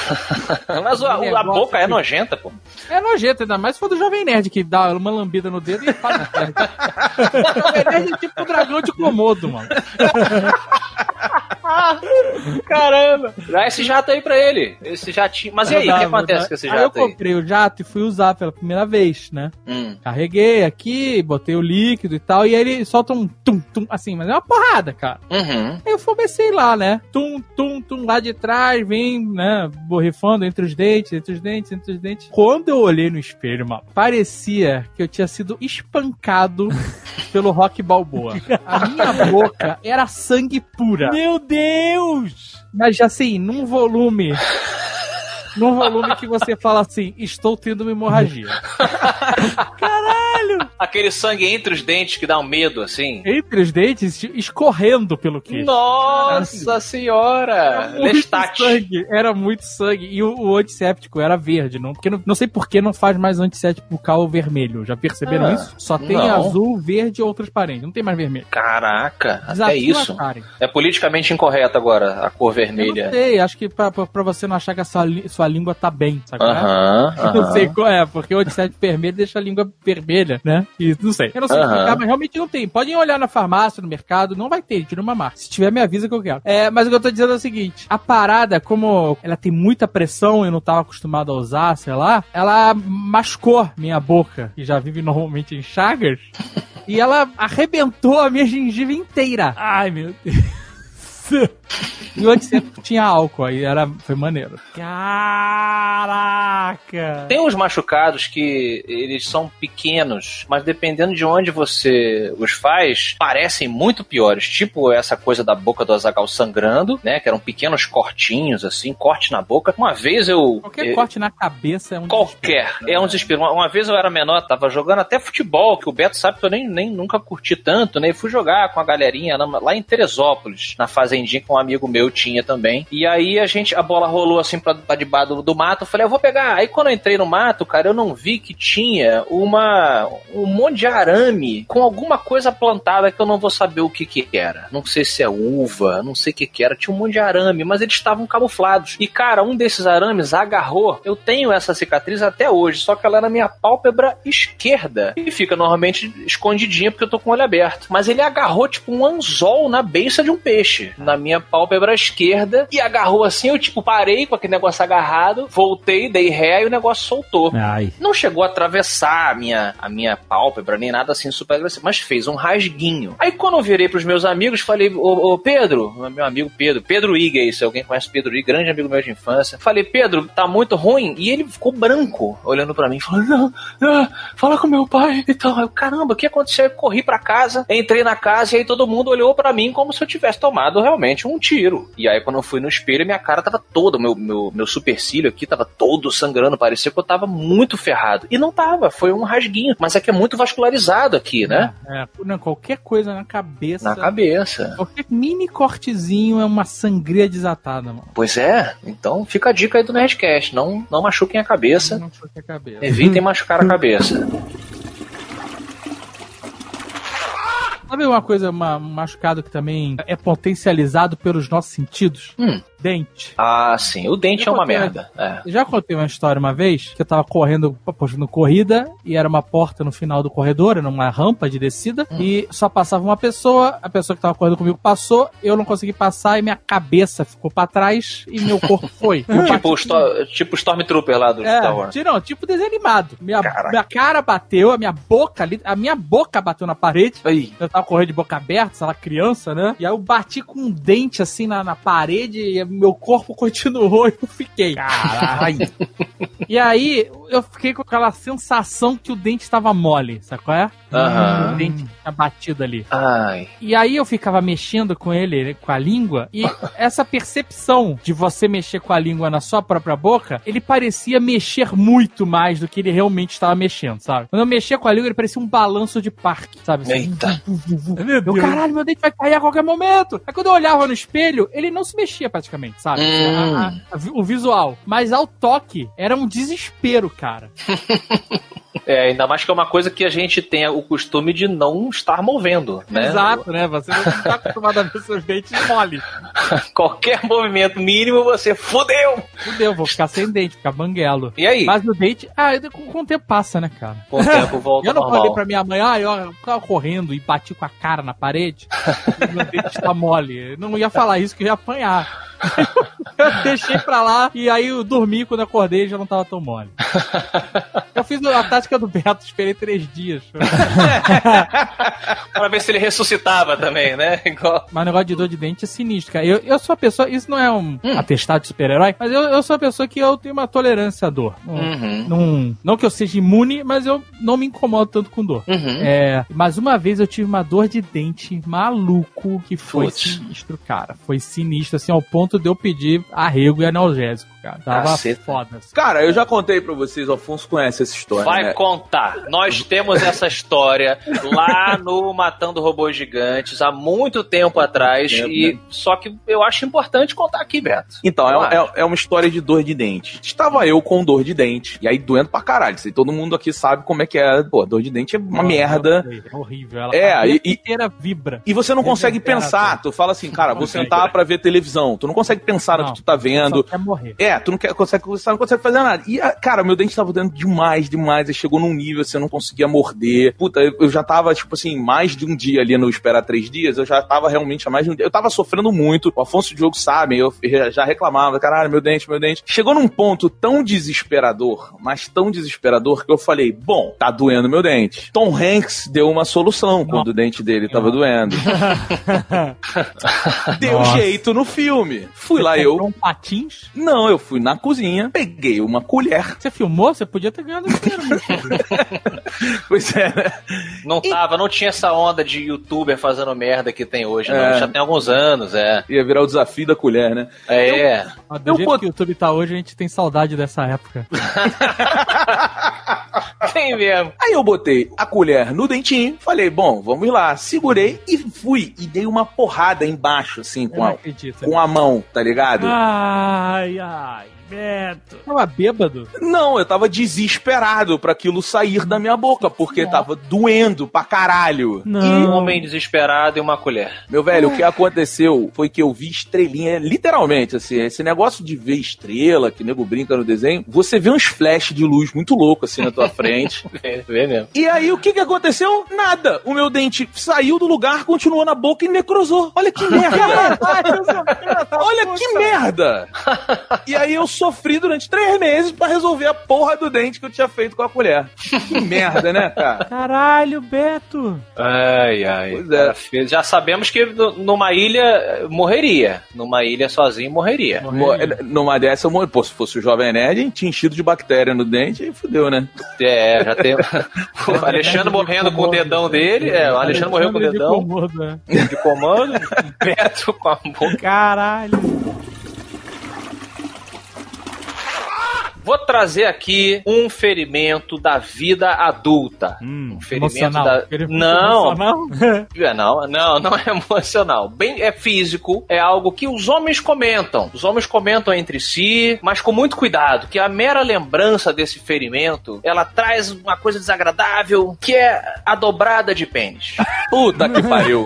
Não fala. Ah, moleque. Puta que pariu. Cara. Olha aí o efeito aí no Alexandre. Todo homem sabe o que é essa, essa sensação. É horrível. E, e a menina fica muito mal. Fica muito sem graça, como se fosse uma, meu Deus, que putz, desculpe e tal. E tipo, não, acontece. Porque a, é- a dobrada ela é acompanhada automaticamente pela tartarugada. né?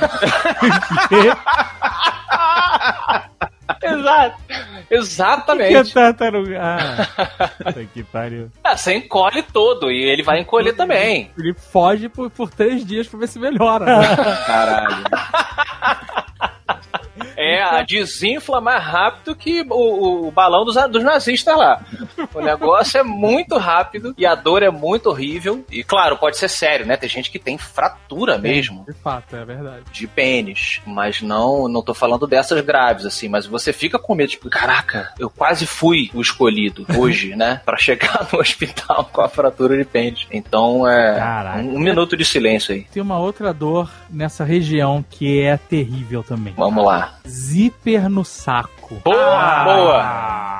Zíper no saco. Mas zíper no saco é muito anos 80, né, cara? Puta, cara, mas não é, cara. Depende sempre de você estar com uma calça de zíper e não estar de cueca. É sempre É. assim. Mas por que, que você. Isso é perigosíssimo? Mas isso não é coisa dos anos 80? é isso não é coisa dos anos 80, andar de calça jeans sem cueca? Então, cara, É, vai que um dia você. Ah, eu vou ali rapidinho. Puta, já tô aqui, não, não tem cueca. Jeans, cara, sério, jeans sem cueca é uma, uma atividade perigosíssima. É Perigoso, perigoso, pra perigoso. caramba. É bem, é bem. O meu pai, nós, nós fizemos muitas colônias de férias, né? No, no sítio que temos em Miguel Pereira. A gente já contou até algumas histórias aqui, no interior do Rio de Janeiro, onde meu pai mora também hoje. E aí, nesse sítio, a gente fazia essa é, colônia de férias com, férias com alunos e tal, de várias idades, mas muita criança. E teve uma vez que o menino, ele, ele zipou o saquinho dele, tadinho, pelinha, mas zipou até lá em cima. Ah, tipo, quem vai, quem vai ficar com Mary? Tipo quem vai ficar com E Mary. vai ficar com o Mary que ela conseguiu passar a bola. É, foi- aquilo é incrível. É, não, não, não. Matava muito agressivo. E aí, Não, o meu- mas esse- você vê o- sua pele escrotal entre Ah, os ai. eclairs, É, exato. o fecho eclair. é Ai, muito meu Deus. desesperador, cara. É muito. Você olhar e. Porque dá um. su- Você, eu já aconteceu comigo. Você fica Sim. gelado, Comigo também. né? Pressão baixa na hora. Baixo, baixo.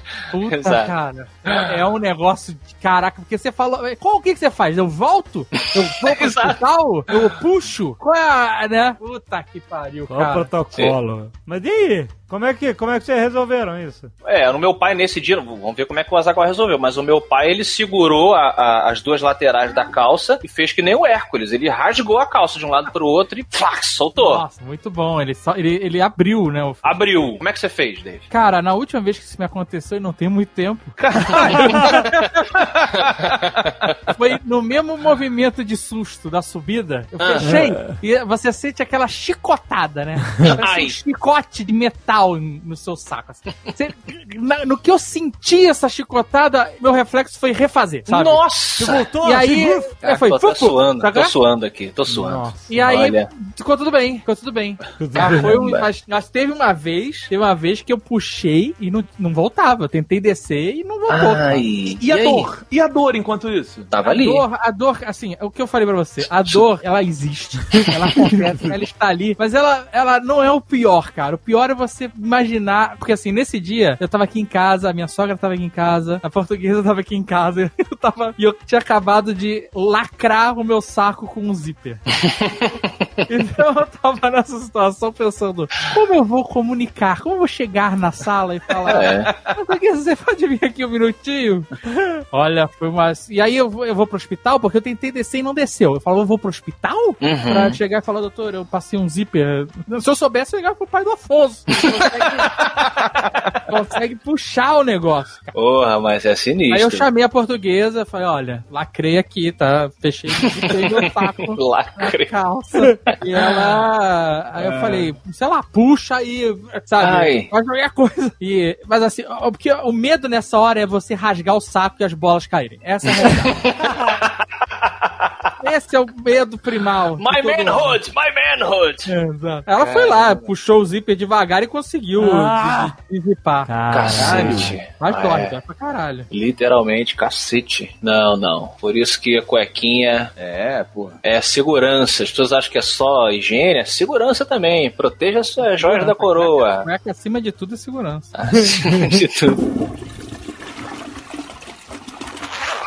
Outro dia, o grupo Jovem Nerd me machucou. Como assim? Vou falar como, vou falar como. Chega um pacote aqui em casa que há muito tempo estava aguardando. Neste pacote, com a etiquetinha Nerd Store, faço já o jabá, dentro do jabá, é, com os livros do recentes da lenda de Ruth Gunner, que faltava o 2 e o 3 do Caldela. Aham. E eu falei, opa, chegou que bacana, vou fazer uma foto aqui e tal. E eu tenho uma parada ocasionalmente, que eu repito, um erro, que eu já vi o, o Jovem Nerd falar que faz também, que às vezes eu tento otimizar o meu tempo. Ah. Fazendo duas coisas ao mesmo tempo. Uhum. Então eu quero beber água, mas eu preciso esquentar alguma coisa no micro-ondas, um fica embaixo do outro. Eu vou botando o número do micro-ondas enquanto eu tô botando o copo na água e abrindo o filtro. Ah, é, é, é ridículo isso. eu sei. É ridículo, ridículo. Você salva segundos. É, é, microsegundo. Eu não sei por que que a gente. Eu não, eu não sei se é uma coisa, um pequeno desafiozinho. É. Eu não sei. E aí, cara, eu fui fazer isso. Eu peguei um, um canivete meu pra abrir. Comecei a abrir o pacote ligando o meu PlayStation. Que eu já ia ver uma série, sei lá, ia jogar alguma coisa. e eu já fui ligando e fui abrindo a E fiz um corte escrotíssimo no meu dedo. Escrotíssimo. Caraca. Eu falei, meu Deus, que idiota. É, e fiz um corte. Os gatos riram da minha cara, fiquei com aquele machucado. Aí taquei própolis e ficou tudo bem. Mas se cortar com faca, ocasionalmente é uma realidade. Se cortar com faca, não sei se vocês lavam louça, por exemplo, de meu. Ah, eu gosto muito de lavar louça. ah. Eu, né? Tem, Não, não, tem ter. eu- eu- eu- lavando louça nunca me cortei. É difícil, é não. Aí, é. Mas mexendo com faca já. Ah, no churrasco dá pra se cortar direto, né? Pois é. Eu, eu me cortei uma vez com. Não, na verdade, eu não me cortei, eu me furei sem querer, embalando. Embalando encomenda da Nestor. Aham. Faz de 10 anos atrás, lá no Rio de Janeiro, quando a Nestor era lá em casa e tal. E tava eu e a Agatha de, de noite, assim, é, embalando coisas, bem no iniciozinho, e aí tinha uma embalagem que não tava dando, sabe? Você vai embalar, aí você embala errado, aí puta, aí, aí, aí desfaz, aí vai, embala, aí embala errado. Aí eu, ta- eu tava, assim, era, uma, era uma embalagem difícil, tinha mais de um produto, acho, uma coisa assim. Aí, eu, na terceira vez, eu, eu caraca, tem que te fazer tudo aí, eu já tava com raiva, sabe? Aí eu peguei a tesoura e comecei a cortar a fita crepe que tava prendendo o plástico, Sim. né, e tal. Aí a porra do negócio não tava saindo. Aí eu peguei a tesoura, assim, como quem segura uma faca, assim, né, pra, pra matar alguém, né? E eu cheguei, eu puxei a fita crepe assim, meio que na minha mão, e eu, de- deu uma, sabe, quando você dá aquela pancada pra você Aham. quebrar a fita crepe, sabe? Você dá uma pancada com uma, uma caneta, qualquer coisa assim. Sim. Aí, cara, obviamente com raiva, não pensando, pum, eu senti a perfuração na mão. Que eu fiz assim, ah, não sei o que, ah, pá! Aí eu, quando eu fiz o pá, a minha mão tava num lugar que não devia estar. Aí eu olhei assim, ah, pá, eu acho que eu fiz uma merda grande agora. Aí, meu amigo, hospital, vamos Ah, lá, teve que ir pro de hospital? noite, porra, Aham. abri um buraco ali na mão, cara. Tomei ponto na mão e eu tenho cicatriz dessa merda até hoje. Tô aqui, tô olhando pra ela aqui. Sério? Cara, de, de uma idiotice de, de ficar com raivinha, sabe? Nunca fico com raiva com, com uma faca ou uma tesoura na mão. Caralho. Olha aí, um abraço para os Sorte que tu psicopatas. não passou a língua no machucado, hein, Alexandre? Pois é. É, cara, não, não, mas nunca mais. Porra, eu, eu realmente não. E aí depois a- essa pessoa recebeu com todo carinho a sua encomenda. Com, não- seu DNA. não É. carinho no correio também. Esse negócio foi trabalhado no essa porra.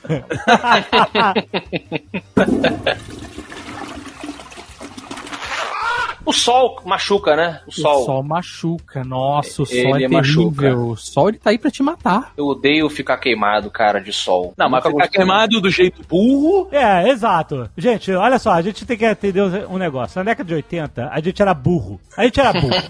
Ninguém fica mais queimado que nem a gente ficava quando era mulher. Claro que fica, Não claro que fica, fica. não fica, não é possível, fica? cara. Tá, cara, claro que fica. As pessoas que. Eu até hoje não uso protetor solar, cara. Ah, mas aí, porra, aí tu é burro. Porra, não, no- nos anos 90, eu me lembro que a gente comprava aquele sachêzinho de uma planta que eu não sei o nome, que era um líquido vermelho, que o nego dizia, vai ficar aí, queimadão. Isso, isso era uma merda, velho. É, né, porque vendia na praia, aí tu ia pra praia nos 90, a gente moleque, pô, não, passar esse bagulho ficar queimadão. Velho, tu, não, tu ficava roxo durante três dias, sei lá, ardendo pra caralho, mas hoje, hoje Eu tem- não, sei- eu não sei do que, que você tá falando. Você comprava um, um sachê de um senhor na praia. e, e- e aí depois você fica todo fudido. você- Por que será? Porque não, não faz. Não, Que que é isso, Beto? O que, que você passava no seu corpo? Beto? Essa porra, óleo de urucum, é óleo de urucum, só que era tipo sachê, sachêzinho na praia. Você não vai comprar, pô, tu é moleque, tu tem, tá ali com o dinheiro ali pra uma lata de cerveja, passagem de ida, passagem de volta. Porra, ah, ó, dá pra comprar esse bagulho aí. Aí a gente comprava. e era uma né? merda. E o pior é que adolescente é tão idiota que tu falava assim, caralho, que merda, tô ardendo durante três mas quando passava a ardência, tu falava, pô, fiquei queimadão. Aí tu vai na praia e compra de novo, tá Mas ligado? passava um cara, tipo um senhor se- cheio de Vendedor, sachês, cara. Ei, ei, rapazes, querem ficar bronzeados? Assim, É, Praia que vende, que vende sanduíche, é, vendedor de praia, meu irmão. Tu vai tomar um mate, matezinho. vende camarão, vende essas merdas. Ah, muito suspeito, muito suspeito. Eu não, não, eu, olha, eu realmente, eu, eu também não gosto de passar protetor, eu também não gosto de praia, então não posso, não sou um grande defensor, eu entendo que tem que passar. Mas quando eu preciso ficar no sol, tô na piscina, todo mundo vai, não sei o quê, eu tô lá com meu livrinho, eu meio que, ah, vou ficar só um pouquinho. É burrice, eu sei que é Olha que burrice. elitista, né, cara? É, aí o cara, não gosta de praia. O livrinho, O cara. livrinho, levou o livrinho, Não, e vou ficar no sol só um pouquinho. só um pouquinho. Tá, tá refletindo a, a luz do sol no livro na tua cara, é pior ainda. então, Tá mas- lendo mas- de óculos escuro? Se não tá lendo, tá fino dos olhos. Exato. E aí eu fico ali um pouquinho, só que eu acabo sendo carregado pela narrativa fabulosa, de repente, de Leonel Caldela, amigo escritor aí na praia. e aí quando eu vejo, eu estou já dolorido. Eu Puta que pariu. Aí saio da porra. Aí vira tua mulher e fala: Ah, tá um. Nossa, você está muito vermelho, o Sherlock Holmes. Eu sei. Porque eu fiquei tempo demais. Aí pronto. Aí você sabe que você vai dormir com aquela coisa te é horrível, incomodando. É Quando um pra valer mesmo. Eu, quando era criança, ia muito à praia. É. Nossa, eu ficava fudido, mano. Não, fudido. Aí minha mãe Passado, tem não a sei se ainda existe. Caladril. Caladril. É isso que eu ia falar. É fodão, velho, até Porque hoje. é até, cara, porque eu não sei, eu até hoje, sobre machuco, eu ligo pra minha mãe, né? Aí eu, mãe, me machuquei. Aí ela, meu Deus, mas você não passou protetor? Não, eu não passei, realmente. Aí ela fala, olha, tem o caladril. Aí eu vou lá e pego o caladril. Ainda existe caladril? É, eu acho que sim. Porque ela, Existe, existe. E tu passa, tu fica, tipo, todo duro, assim, né? Não, você fica um boto rosa e depois ele, ele endurece, né? Ele envelhece. é, ele te mumifica. Coisa, coisa rosa. O coisa rosa. E você não. você não, não dói, realmente melhora. Mas é, tu errou. Claro, é burro. protetor, velho. Eu sei, passar. Faço o que eu digo, não faço o que eu faço. Total, vocês têm total razão. Se vocês não querem ser, o- se tornar o Ben Green rosa, passem protetor. Você pode, você pode passar o caladril e o protetor. Você não precisa, se você quiser virar o, o coisa rosa no carnaval, que tá chegando aí, você pode também, mas a queimadura de sol, e porque ela assim, se, se a gente tá falando aqui, mas nenhum de nós, pelo visto, teve queimaduras severas, porque Não, tem queimadura não. de sol que é fudida mesmo, cara. Total, é, tem a galera criança, né? né? Criança, principalmente, se você esquecer, né? A galera vai e fica vermelhaço mesmo. Ah, o bagulho é sério, né? Eu, eu já dormi na praia, né? Então, Ah. tipo, é, teve, um, teve uma vez que. Dormi assim, no sol mesmo. Teve uma Uhum. vez que é assim, você Ah, não é consegue levantar da cama. né? É, mano. Não, não, aí assim eu nunca fiquei, não. É, você não consegue levantar da cama. É um negócio assim, qualquer movimento que você faça, mexe com a tua pele, o bagulho dói pra caralho. Só que aí você aprende a usar protetor desde então, né? Que é o que você tem que fazer. Mas, cara, tem, assim, já teve vezes de ir pra praia, tu fica embaixo do guarda-sol. Burrice também, porque o reflexo na areia queima pra caralho, o negócio Ah, que e- não. E, aquele dia de mormaço que você acha que não tá sol e, e- e você frita, mano. Aí tu ainda vai na água salgadinha pra ficar legal, né? Pra dar uma queimadinha maneira. Pois é. Olha, falando em queimar, sabe um outro negócio também que a gente se machuca? Eu, pelo menos, eu, eu me machuco ocasionalmente. Com café. O café. O café quente, Ah. ele é um problema pra mim. Porque ele é servido numa temperatura anakin. e aí você tem que ficar esperando. Na verdade, qual é o lance? Eu não sou um bebedor de café experiente. Eu comecei a gostar de café tem, sei lá, uns, uns cinco anos que eu comecei a Você- tomar um pouco você mais de bota açúcar ou não bota açúcar? eu boto muito pouco açúcar mascavo. Muito pouquinho. Mas julga quem não bota, que eu já fui julgado mais de uma vez porque eu não, Não, boto açúcar. eu admiro. Eu admiro quem não, quem, quem não, não bota açúcar, mas eu boto um pouquinho. Mas aí eu vejo as pessoas ao meu redor que são normalmente bebedoras de café, a Beta é uma, nenhum, que tiram o café da cafeteira, aquela coisa borbulhando como se fosse o- o- o- os rios do inferno, e tipo, ah, que café gostosinho, e botando na boca. Aí eu tipo, meu Deus, como é que vocês conseguem? Eu fico esperando o meu café esfriar, que nem o Leandro Hassum com a mãe tomando café, sabe? Esperando esfriar o café do, do. É, E por quê? Por que, que eu é um problema meu? Será que é um problema meu? Os meus lábios não, eles são muito virgens ainda ao café? Tu vai pra piscina ler livro, velho? Tu não vai conseguir tomar um café, porra. De repente. E tem outra coisa que machuca. Queijo. Como assim? Queijo. Queijo Ah. quente. Queijo que Puta que derretendo. pariu. Você é tá, foda. você tá ali seduzido por aquele queijo em movimento. Você, nossa, parece uma cascata. E aí você bota na boca, amigo, e aquilo ali é um, um chicote de fogo grudando na tua língua. Caraca, Zagal, realmente tem um problema de, de comer as paradas quentes, cara. Olha aí, tá vendo? Não sou só eu, porra, com o meu café. Você também é Queijo seduzido. quente, aquele queijo, ele, ele, ele, ele, ele- Porque assim, eu não sou um cara tão fanático assim por queijo, como as pessoas. Tem muita coisa. Aí a galera que é da, da seita do queijo, né? Uhum. Mas eu gosto, gosto de queijo. assim. Mas quando, por exemplo, churrascaria que tem aquele queijo.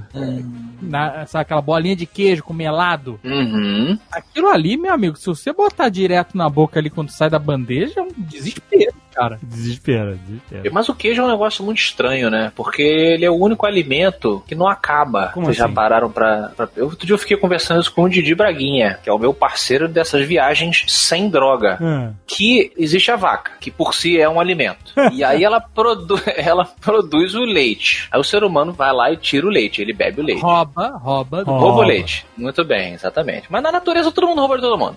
Que é Isso uma aí é, verdade. tá vendo? Pra se alimentar, você rouba. Inclusive a vida, você rouba Ou a vida mata. uns dos outros. Ou rouba ou mata. Isso, roubamos a vida um, um dos outros. E aí o leite por si só é uma bebida, beleza. Aí o leite, se ele estragar, ele vira o quê? Queijo. Queijo, exatamente. Um tipo, um tipo de queijo. Aí, ó, que legal, virou queijo. Aí, se, se você deixar estragar mais, ele vira outro queijo. Ele vira o queijo, aquele queijo mofado. Gorgonzola, gorgonzola Ele- é então, mofadão. Ele, ele vai tendo outro, ele vai se transformando em outros queijos. Sim, Se você deixar ele apodrecer. vai ficando mais caro. E- Exato, e vai ficando mais caro. Eu acho que se no final da, não sei se no final do ciclo ele vira uma vaca de novo, eu não sei como é que funciona. Mas é muito estranho, Assim cara. que nascem as vacas. São queijos que não são consumidos. Queijos esquecidos. Outro dia eu vi um, um documentário sobre mel, a indústria do mel e como os chineses estão fudendo a indústria do mel nos Estados Unidos. Basicamente isso. Gosto muito de mel, gosto muito de mel. Todo dia eu como. E aí, o cara falou uma parada que eu nunca tinha. Né? Você não para pra pensar, né? Que, né? que é, é óbvio, mas você não para pra pensar. A gente rouba das abelhas. Sim. As abelhas. Você você entende pra que, que serve o mel? É assim, eu entendo o que você tá falando. Isso aqui é um assunto que é complexo, ainda mais se vier uma galera que Não, gosta de não. defender os animais. Mas Que assim, gosta de quê? Ah. defender os animais. Você não rouba as abelhas quando elas são suas funcionárias. Não. Exatamente. Porque ninguém vai que nem o, o- urso do desenho do pica-pau e pega uma colmeia numa árvore pra pegar o mel, entendeu? Existem lá fazendas, criações, eu não sei como é que chama. Mas ela não sabe que elas estão numa fazenda, de, de- entendeu? Ah, de jovem criação. nerd. Mas aí, Caralho. mas aí ela foi. Mas aí né, vai pra China, é isso aí. Você fala, Esse azagal capitalista, né, velho? Escraviza as abelhas pra trabalhar pra ele. Não, mas não é escravo. Não, pera aí, calma, calma lá. Por isso que eu falei. Os- na- se elas você estudar. elas ganham, o pagamento delas é aquele, aquele borrifador é, a man- é a mangueirada. Fica na moral aí. Caralho, exato, cara. O cara ainda droga as abelhas pra chegar. Tem muita gente que trabalharia em troca de droga. As abelhas têm bom trabalho, vão nas flores e polinizam e tal, não sei o quê. Aí elas vão, ó, vamos fazer aqui o mel, que é pra alimentar, né? Pra elas se alimentarem, né? Isso que é a parada. Elas fazem pra se alimentar. Não é, não é, tirania. Tirania. A, a colmeia é uma tirania de uma abelha rainha que manda em todo mundo. Exatamente. Aí não, não, mas aí, aí elas um dia elas ficam doidonas, ei, caralho, o que que tá acontecendo? Tá todo muito doido, rapaz. Quando elas viram, caralho, maluco, o que aconteceu aqui com. Pô, roubaram a gente. Fui tapeado. Olha só, olha só, Muita me desculpa, mas eu, eu, eu não concordo com isso. Eu não concordo com isso. Pelo seguinte, a abelha é autossuficiente pra caralho. A abelha, olha só, a abelha ela pode, ela vai onde ela quer. Ela vai onde ela quer. Ela sai ali da colmeia, ela vai nas flores, vai sei lá onde pra produzir o mel. volta pra colmeia. É. Não tem um, um domo impedindo que a abelha vá pra onde ela quer. É, isso que eu ia comentar. E olha A- só, se a abelha não quisesse se drogar, ela não ficava lá na hora. Ela vê o cara chegar com, com, com o negócio, ela, ih, ó, lá vem o cara aí, vambora, vamos vazar. Amigo, ela tá lá esperando a borrifada. Ela, ela trabalha pra receber aquela borrifada. Isso chama-se, meus amigos, troca voluntária de serviço. Exatamente. A pessoa. Não, mas, é- mas olha só, vários animais usam uns aos outros de forma ou parasitoide, que realmente não é bacana, mas na natureza não tem negócio de bacana. A natureza simplesmente é. Ah, não tem bacana. E às vezes é uma simbiose. Determinados apicuários, né, que chamam, realmente a abelha ela tá num ambiente ali VIP. Ela não é, É, maltratada, cara. ela, ela tá no ecossistema dela. Até Não, porque Você tem a comer numa caixinha com leia. Ah, Tá com leia. brincando, olha que moleza. Não, de boa, de boa. Porque aí também a gente vai entrar numa loucura de tipo, é, e as, as ovelhas, as abelhas operárias, olha esse nome, operárias, elas servem a rainha que A fica rainha lá de tirana, boa. A natureza é cheia de hierarquia. O ser humano que vem agora começar a botar dedo, oh meu Deus, a ética. Vamos pagar direito, vamos fazer essas merda pra todo mundo, né? Botar CLT dentro da, da colmeia. Toda operária merece ser a rainha também, entendeu? Mas, cara, se as abelhas ficarem putas e fizerem uma greve, um MST, qualquer merda, o mundo acaba, velho. a abelha é importante. Abe- 90% da, da- do- dos vegetais que a gente tem no mundo é por causa da polinização das abelhas, velho. É, eu não sei também se. Não, As abelhas já estão morrendo tudo. 90% eu não, eu não sei. 90%, o dado é 90%, cara. Elas geram papo de mais de 800 bilhões na economia de agricultura, cara. Ontem o ovo fazia mal também. E na semana passada faz bem. Então esses, esses números muito drásticos, assim, entendeu? Olha, cuidado. Ah, também não é assim. Tem vários animais que polinizam aí a natureza. Eu já vi esse estudo também da abelha. Não é uma coisa super, super conclusiva assim, não. Ou então é, e aí a gente tá fudido mesmo. É, eu tô no time das abelhas. Tá no time das abelhas? time É. das abelhas. Bom, tem um documentário muito importante que eu recomendo a todos sobre isso, essa questão que eles falam, chamado Bee Movie. Nossa. É bem.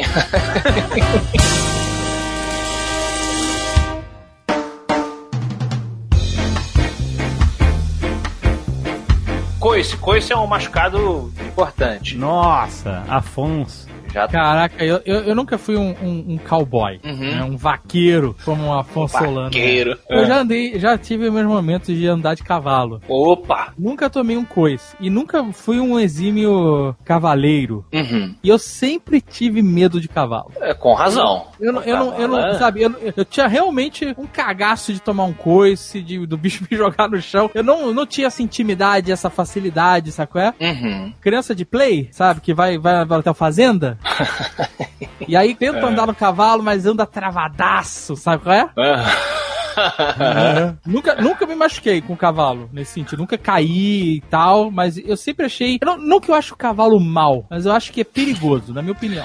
Mas ô, você tá corretíssimo. Eu acho que qualquer pessoa, eu, eu acho que quem sabe andar de cavalo de verdade, que esteja ouvindo, concordaria comigo. Qualquer pessoa que venha tirar onda de que, não, mas cavalo é boa, de boa, tranquilo, é, tá, ou nunca andou, ou é uma pessoa completamente inconsequente, porque o cavalo é um negócio altamente perigoso. Porra, nós perdemos o nosso super-homem para um cavalo. É verdade. O Verdade. cara caiu, o negócio é sério. É um, é um animal de porra, 300 quilos. Que você. Não tem aquela frase que eu adoro, que é cavalgar é arte de manter um cavalo entre você e o chão? É bem isso. Aham. É difícil, é. Você tem que respeitar o bicho, você tem que entender. Tem um, um processo aí que tem que ser respeitado Pô, sim. tem que saber os ditados do cavalo, né? Porque eu nunca ouvi essa frase na minha vida. Tá? é. O cavalo sente o medo, amigo. tá certo? Sente, sente Cavalo é mesmo. que nem fiscal de alfândega. Ele sabe que você tá com medo. Isso, é, mas é bem. Eu- aí, o cav- Quando eu tava no hotel fazendo, o cavalo sabia que eu tava com medo quando eu tava no quarto. ele já sentia o, o medo. É, Eu mas olhava ali na planilha e falei, Ih, hoje é passeio de, de hóspede. Puta, já tô sentindo os caras se cagando tudo lá no quarto. Na cordinha. É, mas tem, cara. E, e eu dei mole, eu era criança. Acho que até já passei rápido por isso, mas va- vale aqui a menção. É, o meu pai tava escovando lá o cavalo e eu passei por trás do cavalo. É, e não é todo cavalo também tem esse- essa coisa de, ah, passou por trás do cavalo, o cavalo meteu coisa. Não, não, não é. Que, que, que, essa atitude é? O que, que é isso, sabe? Passou Ah. por trás, toma-lhe um murro? Que É, porra não, também? não é, não é, não é isso, não. Não é uma coisa como, assim, é, não é fácil, é porque se ele ficar assustado e até de lado, o cavalo pode dar um coice de lado. E foi Já- justamente de lado que vi, aconteceu. já vi. Já viu? É, esse coice de lado. De lado? É quase uma pisada, mano. É tipo um karatê, né? Muito louco. É eu um não consigo karatê. imaginar isso. é um pisão super escroto, cara. E ele me deu um pisão na cara. E eu voei alguns metros. Eu não lembro do trajeto. Eu lembro da, de ver a- as estrelas, como o Beto lembrou de quando ele, ele arrancou o dente com a, com a colher. E eu lembro de eu no chão, só. Eu não lembro do trajeto, mas eu devo ter Caraca. voado assim uns, uns, uns 4, 3, 3, 4 metros. Eu acho que eu tinha uns 11 anos por aí. E foi sinistro. Meu pai bolado, veio ver e tal. Você tinha, né, tomado uma. E é uma ter merda. Que o cavalo ainda tem a ferradura pra, tipo, é, é, é, um- é uma luva pra te machucar, né? Não, uma luva não, soco em inglês. É, um tipo, soco inglês, uma pata caralho. inglesa. O negócio é, é, é- é tenso. E o cavalo morde também, né? Morde, morde. A galera também às vezes relata. É mais, é mais difícil. Cavalo morde? Morde. Qualquer coisa com boca pode morder. É um puta dentão, né? Inclusive o Jovem Nerd. Que isso? pode morder aí, mordeu a unha aí, ó, o dedo. Mas morde, é, tem, tem, tem umas vídeos cacetados que você vê o cavalo mordendo o braço da pessoa, mordendo o cabelo da pessoa e Mano, jogando minha pro mãe lado. conta que o, o cavalo uma vez mordeu o joelho do meu tio. Não, mas aí ele fez de sacanagem. Ele fez de sacanagem. Eu vou morder o joelho desse filho da puta. Que meu tio tava montado, entendeu? Pela, pela, Ah, pela lógica sim. ali, o cavalo olhou pra trás e, sei lá. É, briga. O cavalo quando briga um com o outro, às vezes morre. Que merda, tu tá montado andando no teu cavalinho, um cavalo vira e te dá uma mordida. Mas você, você imagina se você é um cavalo, cara. Você, cara, você, eu morderia direto. Eu dava coisa e mordia o tempo inteiro. Sai de cima de mim, filha da puta. Que merda é essa? Tá com Não, medo mas- ainda tá aqui? Vai pô, puta que pariu. Vou morder esse cara aqui. É, não, mas respeitem os cavalinhos aí. É uma relação bacana pra caramba.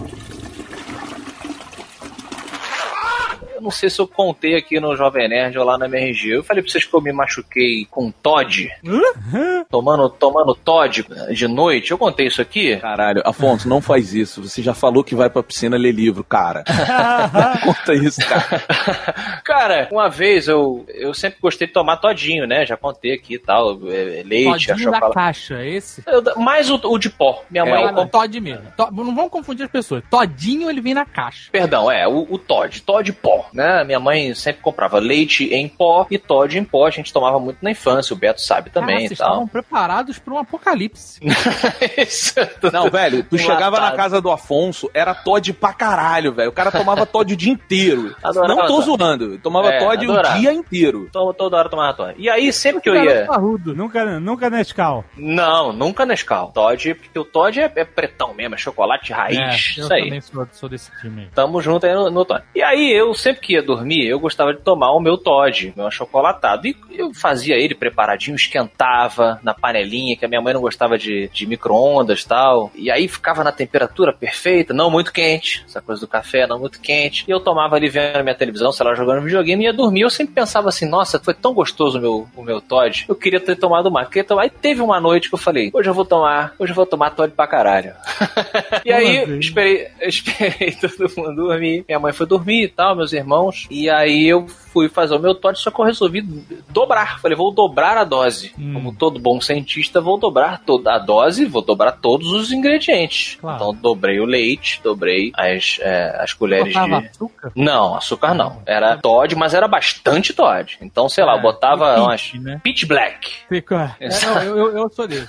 Isso, era esse brigadeiro que, que você bebia. E aí, cara, eu fiz, sei lá, um litro dessa porra. E aí sentei na minha na frente da televisãozinha e, fiquei- e tomei o meu, meu Todd quente, né? Caraca, duplo. uma madeira de Todd de um litro, maluco. Mamadeira de Todd, me veio um duplo, Todd duplo quente. E Nossa. tomei. Terminei de tomar, porra, sensacional, missão cumprida, vou dormir. Deitei e comecei a sentir uma coisa engraçada. O meu corpo começou a esquentar e eu comecei a sentir um. comecei a suar. E, e eu não tava passando mal de tipo diarreia, não. De ter caganeira, né? teve um Inclusive, dumping. um- é, eu não- cara, eu não sei o que, que eu sei. Eu sei que comecei a passar mal, assim, de. Deve ser isso mesmo, um dumping, né? Isso, é um dumping. E aí eu não queria acordar minha mãe, que eu era novinho, né? Falei, pô, vou passar vergonha, vai me dar esporro, meus irmãos são menores do que eu, não sabem como fazer, meu pai tá lá no Mato Grosso, não vai fazer nada, vou ligar pra ele. Ah. Aí eu fui pra sala e sentei e fiquei esperando passar, Esperando a morte chegar. esperando a morte chegar. A morte do Todd. E aí eu fiquei sofrendo muito, pens- repensando por que, que eu tinha feito aquilo. Ah, Nunca mais, papai. É isso aí. É, você teve uma overdose de Todd. Ô, verdade. Foi exatamente isso, uma overdose de Todd. Caraca. E aí, passou isso? Depois do tempo passou? Pô, sei lá, por uma hora passou, sacou? E, e- e eu, eu não vomitei e nem fui ao banheiro. Acho que era o meu corpo, tipo, vambora, meu irmão! É dumping, você teve dumping, excesso de, de, Hum. de açúcar e gordura, porque provavelmente o leite não era desnatado, né? Não, Não era integral. Lá em é, casa é então. integral. É, leite de Isso. natada é ruim, leite de natada é ruim. Não, lá em não é casa é, leite, tudo. né? Essa é a realidade. É, tudo full. É full E aí- pau, então você teve um dumping, mal. É isso. Um dumping, Caraca. um dumping infantil Se você de continuasse, Todd. você teria acostumado com ele.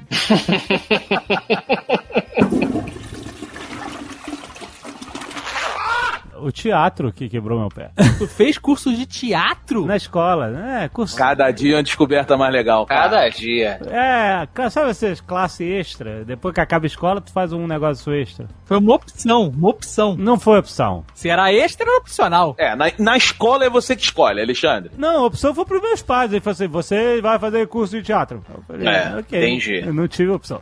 Uhum. E aí eu fiz, eu, eu, eu participei de uma peça, Hum. e a peça era toda em alemão, e eu tinha uma fala. Eu era tipo uma escolinha do professor Heinrich. Ah. e aí eu era um dos alunos, e Aham. aí é, a minha fala era Über eine Atlantikbrücke. ok. Que era assim, o contexto, só pra vocês entenderem. Era uma piada, a minha fala. Eu já estou imaginando uma peça nazista, não sei de vocês. Não, não, não. Mas. Porra, cara. Mas, ah, desculpa. Uma peça nazista sobre transporte de aplicativo. É isso, não interessa. É, é. Eu era assim, era professor, botava uma projeção de alguma. Como é que você cruza o oceano? Era alguma coisa assim. E aí eu tinha que falar Über eine Atlantikbrücke, que era através de uma ponte sobre o Atlântico. Hum, uma pergunta? É, é uma, uma ponte atlântica, sabe? É tipo isso. Uma, uma- Aham. É como se eu fosse o aluno burro que estivesse perguntando: ah, como é que você cruzou o oceano? Ah, por uma ponte sobre o Atlântico, sabe? E aí todo Entendi. mundo riu. E eu, achei, eu me achei. Ah, as- as pessoas riram da minha cara. Esse foi o final da história. O final que, em que eu falei a minha única frase e todo mundo riu. E... Mas como é que você machucou? Onde você se machucou? Durante o dos ensaios, eu me sentindo confiante graças à aula de teatro. Sou Um nerdinho confiante. Agora eu faço parte da trupe do teatro. Quando acabou a aula de teatro, todo mundo tava descendo pelas escadinhas assim ao lado do palco e eu fui, sabe, super hero landing. Decidi pular do palco para o chão, sabe? Uhul! Teatro! Pá!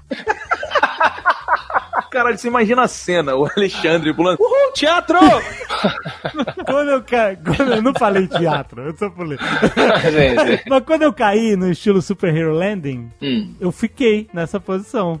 Ai. Porque, sabe, é como se eu tivesse, eu tivesse instalado o, o- sabe, a dor. Ah, o botão da dor foi ligado. Sim, foi ligado. Naquele dia você conheceu a dor. Eu conheci a dor verdadeira, né? e o que que aconteceu? Aí todo mundo, você tá bem e tal, e eu, e eu tava chorando já, ainda de joelhos no chão. E aí eu não tava conseguindo andar, e aí eu não sei o que, ai meu Deus, ai, ai, e aí eu me buscaram, e aí vamos lá no ortopedista, olhar, raio-x. Bom, eu quebrei o pé. Caralho! O Jovem Nerd sempre usou sapatênis, esse é um dos problemas. O que eu quebrei foi um micro ossinho no peito do pé. Que ele Nossa! deu um clec, sabe, um micro ossinho. Mas, cara, é Aham. incrível a dor. Não foi, sabe, não foi um negócio brabo, foi um negócio. Ah. Mas a dor foi, caraca, foi uma coisa inacreditável. E aí foi aquele, sei lá, três meses de, de gesso no pé, todo mundo assina o teu gesso, aquela coisa, tomar banho com saco, de um saco plástico em volta do pé, com o pé pra Coçar fora. com a régua, se coçar com a régua. É, é, exatamente. Uma merda, né, cara? Aí quebrar a régua dentro do gesso. É, exatamente, exatamente, cara. Todo, É. todo mundo passou pela mesma parada, todo mundo que engessou. Mas o fim dessa história é eu falando Uber and Atlantic, por quê? E aí todo mundo, hahaha. E eu feliz. e você fez. Mas você bem lembrou. Você, Você bem fez a lembrou. peça com gesso? Não lembro, acho que não, acho que foi depois. Caraca, Foi vocês depois. ensaiaram pra caralho, então. Era tipo no final do semestre tinha peça. Você fazia aula de teatro, essas coisas. Mas o, o, o nerd confiante, ele, ele se coloca em situações de perigo. Exatamente, a confiança, cara, é uma bosta. É uma. É, porque não é, lembremos, não é uma pessoa normal, popular no colégio. Todos aqui falamos com propriedade. Confiante. Não. Esse tem sempre confiança. O jogador de futebol tem confiança, a menina bonita tem confiança. Mas o, o- nós, nerds confiantes no colégio, quando a gente tem aquele ataque de confiança, nós normalmente tomamos decisões ruins. Você olha pelo caminho que não tem ninguém, você fala, vou passar em frente ao time de futebol. Que mal pode acontecer, né? Não vai acontecer nada de errado. E aí, nego vai te dar uma bolada. Você vai escorregar na frente de todas as meninas do vôlei. Tô me sentindo bem, vou dar um, um pique daqui até daqui até a cantina. Ah, o que mal pode acontecer? Lembrei uma vez que me machuquei no YouPix. Ou acho que todos nós nos machucamos no IPS. Foi nos últimos anos, eu acho. Sei lá. Ah. Foi uma época que o Pix tava virando uma maluquice. Uma maluquice. mai- um, um zoológico de youtuber maior do que jamais foi. É verdade. Então, tava tendo esse passo a repassa da- da- de torta na cara. E aí era a gente contra o Cid. A gente foi convidado pra gente e o pessoal do Cid, né? Nossa, essa foi o, o Cid, ele é o Ricky do, Ele é o Ricky. do- do- né, do- da internet. Você não. Ele é. Se, se- se deuses americanos fossem no Brasil, o Cid seria o deus da internet. É, a gente falou exatamente isso também, cara. É, e, você não, não briga com o Ricky nem contra o Cid. E aí eu sei que era, era tinha que correr e tocar uma campainha, e quem tocasse primeiro respondia e jogava a torta na cara do outro. Era isso. né? Essa- Esse, esse puta merda, né, cara? Uhum. Mas beleza, a gente foi lá, vamos lá e tal. E aí, numa das horas, eu saí correndo. Eu não lembro quem foi, se foi o Cid, eu não, sei, não lembro quem foi do outro time. Acho que não foi o Cid, não. E eu pulei por cima da mesa. Olha aí, olha o nerd confiante. Isso aí. E aí, cara, eu me estavaquei de um jeito e por cima da pessoa, por cima. Foi uma merda. Tem esse uma vídeo? vergonha. Tem Tem, esse tem. Tem, tem. Não lembro disso. Tem na internet? Tem. Tem. E, e aí, cara, eu fudi o meu joelho. Fudi Azagal caindo. um jeito inacreditável. Bota aí o Pix. Tô procurando também. Eu sei que eu fudi, eu fudi muito meu joelho. Fudi. Eu não tô lembrando. Achou? Achar? Não, tô lembrando, não. Agora Não. já. Mas eu Não. sei que eu, eu aterrisei no joelho, tá? qual é? E aí, amigo, um abraço. Meu joelho ficou na merda. Fui Merda. pra um churrasco na casa do Guga no dia, com o joelho dando pra caralho. Depois comprei aquelas aqueles tensores de farmácia, sabe qual é? Que não adianta nada. E só melhorou quando fui pro médico e tomei drogas. É, drogas prescritas. Mas É. caraca, cara, o, o, o YouPix me machucou. Pois é. De diversas formas diferentes. Tu não ia viajar no dia seguinte de avião pra Nova York? Eu ia, eu ia. Não, eu viajei de avião, tive que viajar com gelo no, na- na- na- no, no joelho e tal. E ainda bem que eu fui no médico, porque se eu não tivesse ido no médico e tivesse viajado com um tensor que eu tava usando ali, pra, sei lá, entre aspas, segurar o joelho, o médico falou que isso ia facilitar e muito eu ter trombose. Trombose, é. É, olha da, aí. da pressão, da, da- da- do sangue, né? Da, da do negócio ali que aperta tudo, né? Podia ter morrido. Ele falou não viaja com isso que você vai ter trombose. O YouPix poderia ter matado o Azagal. Levou mais um de nós. é, o nerd, o nerd confiante. é- O nerd confiante toma decisões ruins. Mas eu, mas eu já vi isso em algum artigo científico de que a confiança ela aumenta o seu risco. É, Existe uma proporção entre os riscos que você corre e a confiança, entendeu? Ah, sim. Em, em livros de guerra, filmes de guerra, acho que é o que o cara fala. Sim, mas, mas é por isso que eu lembrei bem, porque é diferente de uma, de uma pessoa, digamos assim, um, um, um sujeito popular no colégio. Ele, se ele tem uma explosão de confiança, vou tentar dar um, como eu falei, uma corridinha daqui até a, a cantina. Ele tá preparado para isso. Ele tem um ímpeto de confiança, vou fazer uma cobertura aqui, vou jogar, enfim, um ato heróico. Ele foi treinado. O nerd, ele não foi treinado. Então, quando ele tenta fazer, entendeu? É pura. É, Presepada. presepada. Presepada. Exato, A nós. presepada é um momento, é um impulso, um choque de adrenalina que é proporcional à vergonha que ele pode passar. Entendeu? Quase Rola um dado ali. A parada. É, Pois rola é. um dado. A, a probabilidade é tão alta quanto a. Pois é, o Afonso tava falando que gostava de skate. Hum, por causa do Mario, patins. do Mario McFly. Não, não. Você queria andar de skate por causa do Martin McFly, só que nunca aprendeu, né? Isso, aham. Eu também, mesma coisa. E a cena clássica do De Volta ao Futuro é que o skate tá parado no chão, ele vem correndo e pula no skate. E anda. E aí, quando eu fui testar isso pela primeira vez com skate, physics, imagina o que aconteceu. Physics 101. Você vem correndo com o skate em repouso e você pula correndo no skate. O que acontece? Você transfere toda a energia cinética do seu movimento para o skate, você lança o skate como um foguete pra frente, você entra imediatamente em repouso. Só que os seus pés, os seus pés é que lançaram o foguete pra frente. Então os seus pés, você está em repouso no ar e os seus pés estão pra frente. Isso. E aí entra a gravidade. né? Enter gravity! Agora aí. E aí, é, e aí eu nunca consegui, também nunca consegui andar de skate. Mas aí o Afonso aprendeu a andar de patins. Aí eu fui pro patins. Ah. Eu também fui pro patins depois do skate. Será que toda pessoa que anda de patins ela era um skatista frustrado?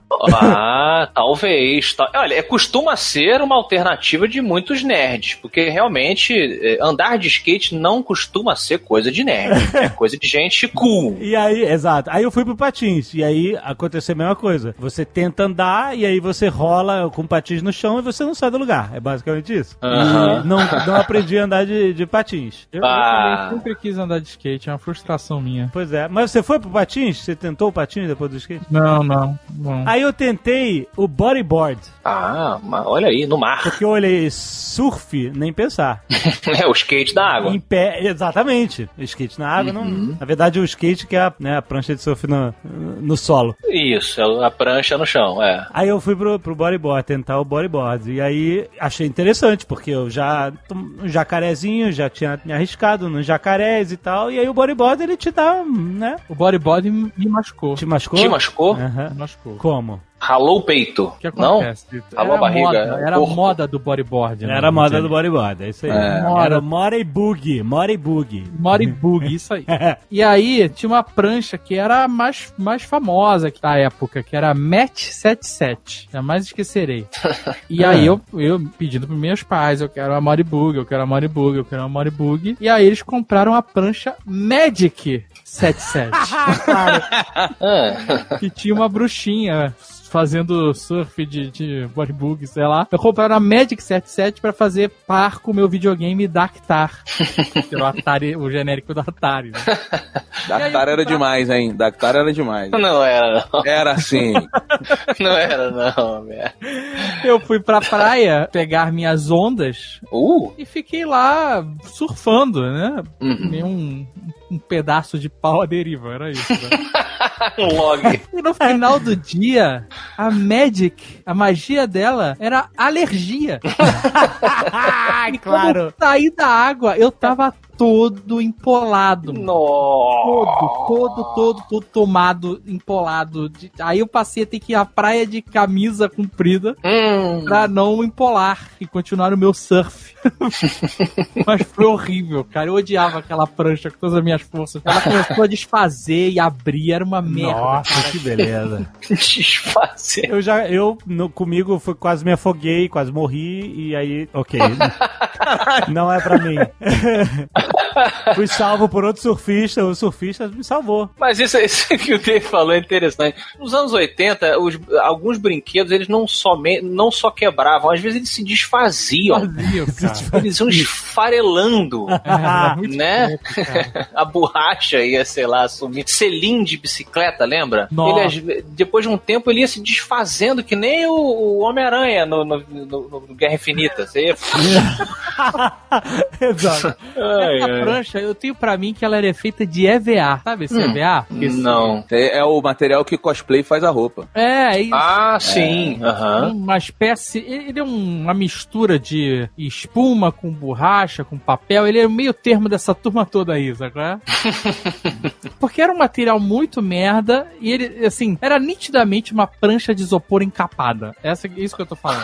Sabe? é? Entendi. Que Não, não que coisa. nenhuma prancha, a maioria das pranchas de surf são uma prancha de isopor encapadas, né? Mas são feitas, né? Mas no meu caso, não. Era uma prancha muito safada. A Magic 77, sei lá. qual é. Não foi devidamente testada em animais. Olha aí, entendeu? Faltou esse. O único animal que testou essa prancha fui eu.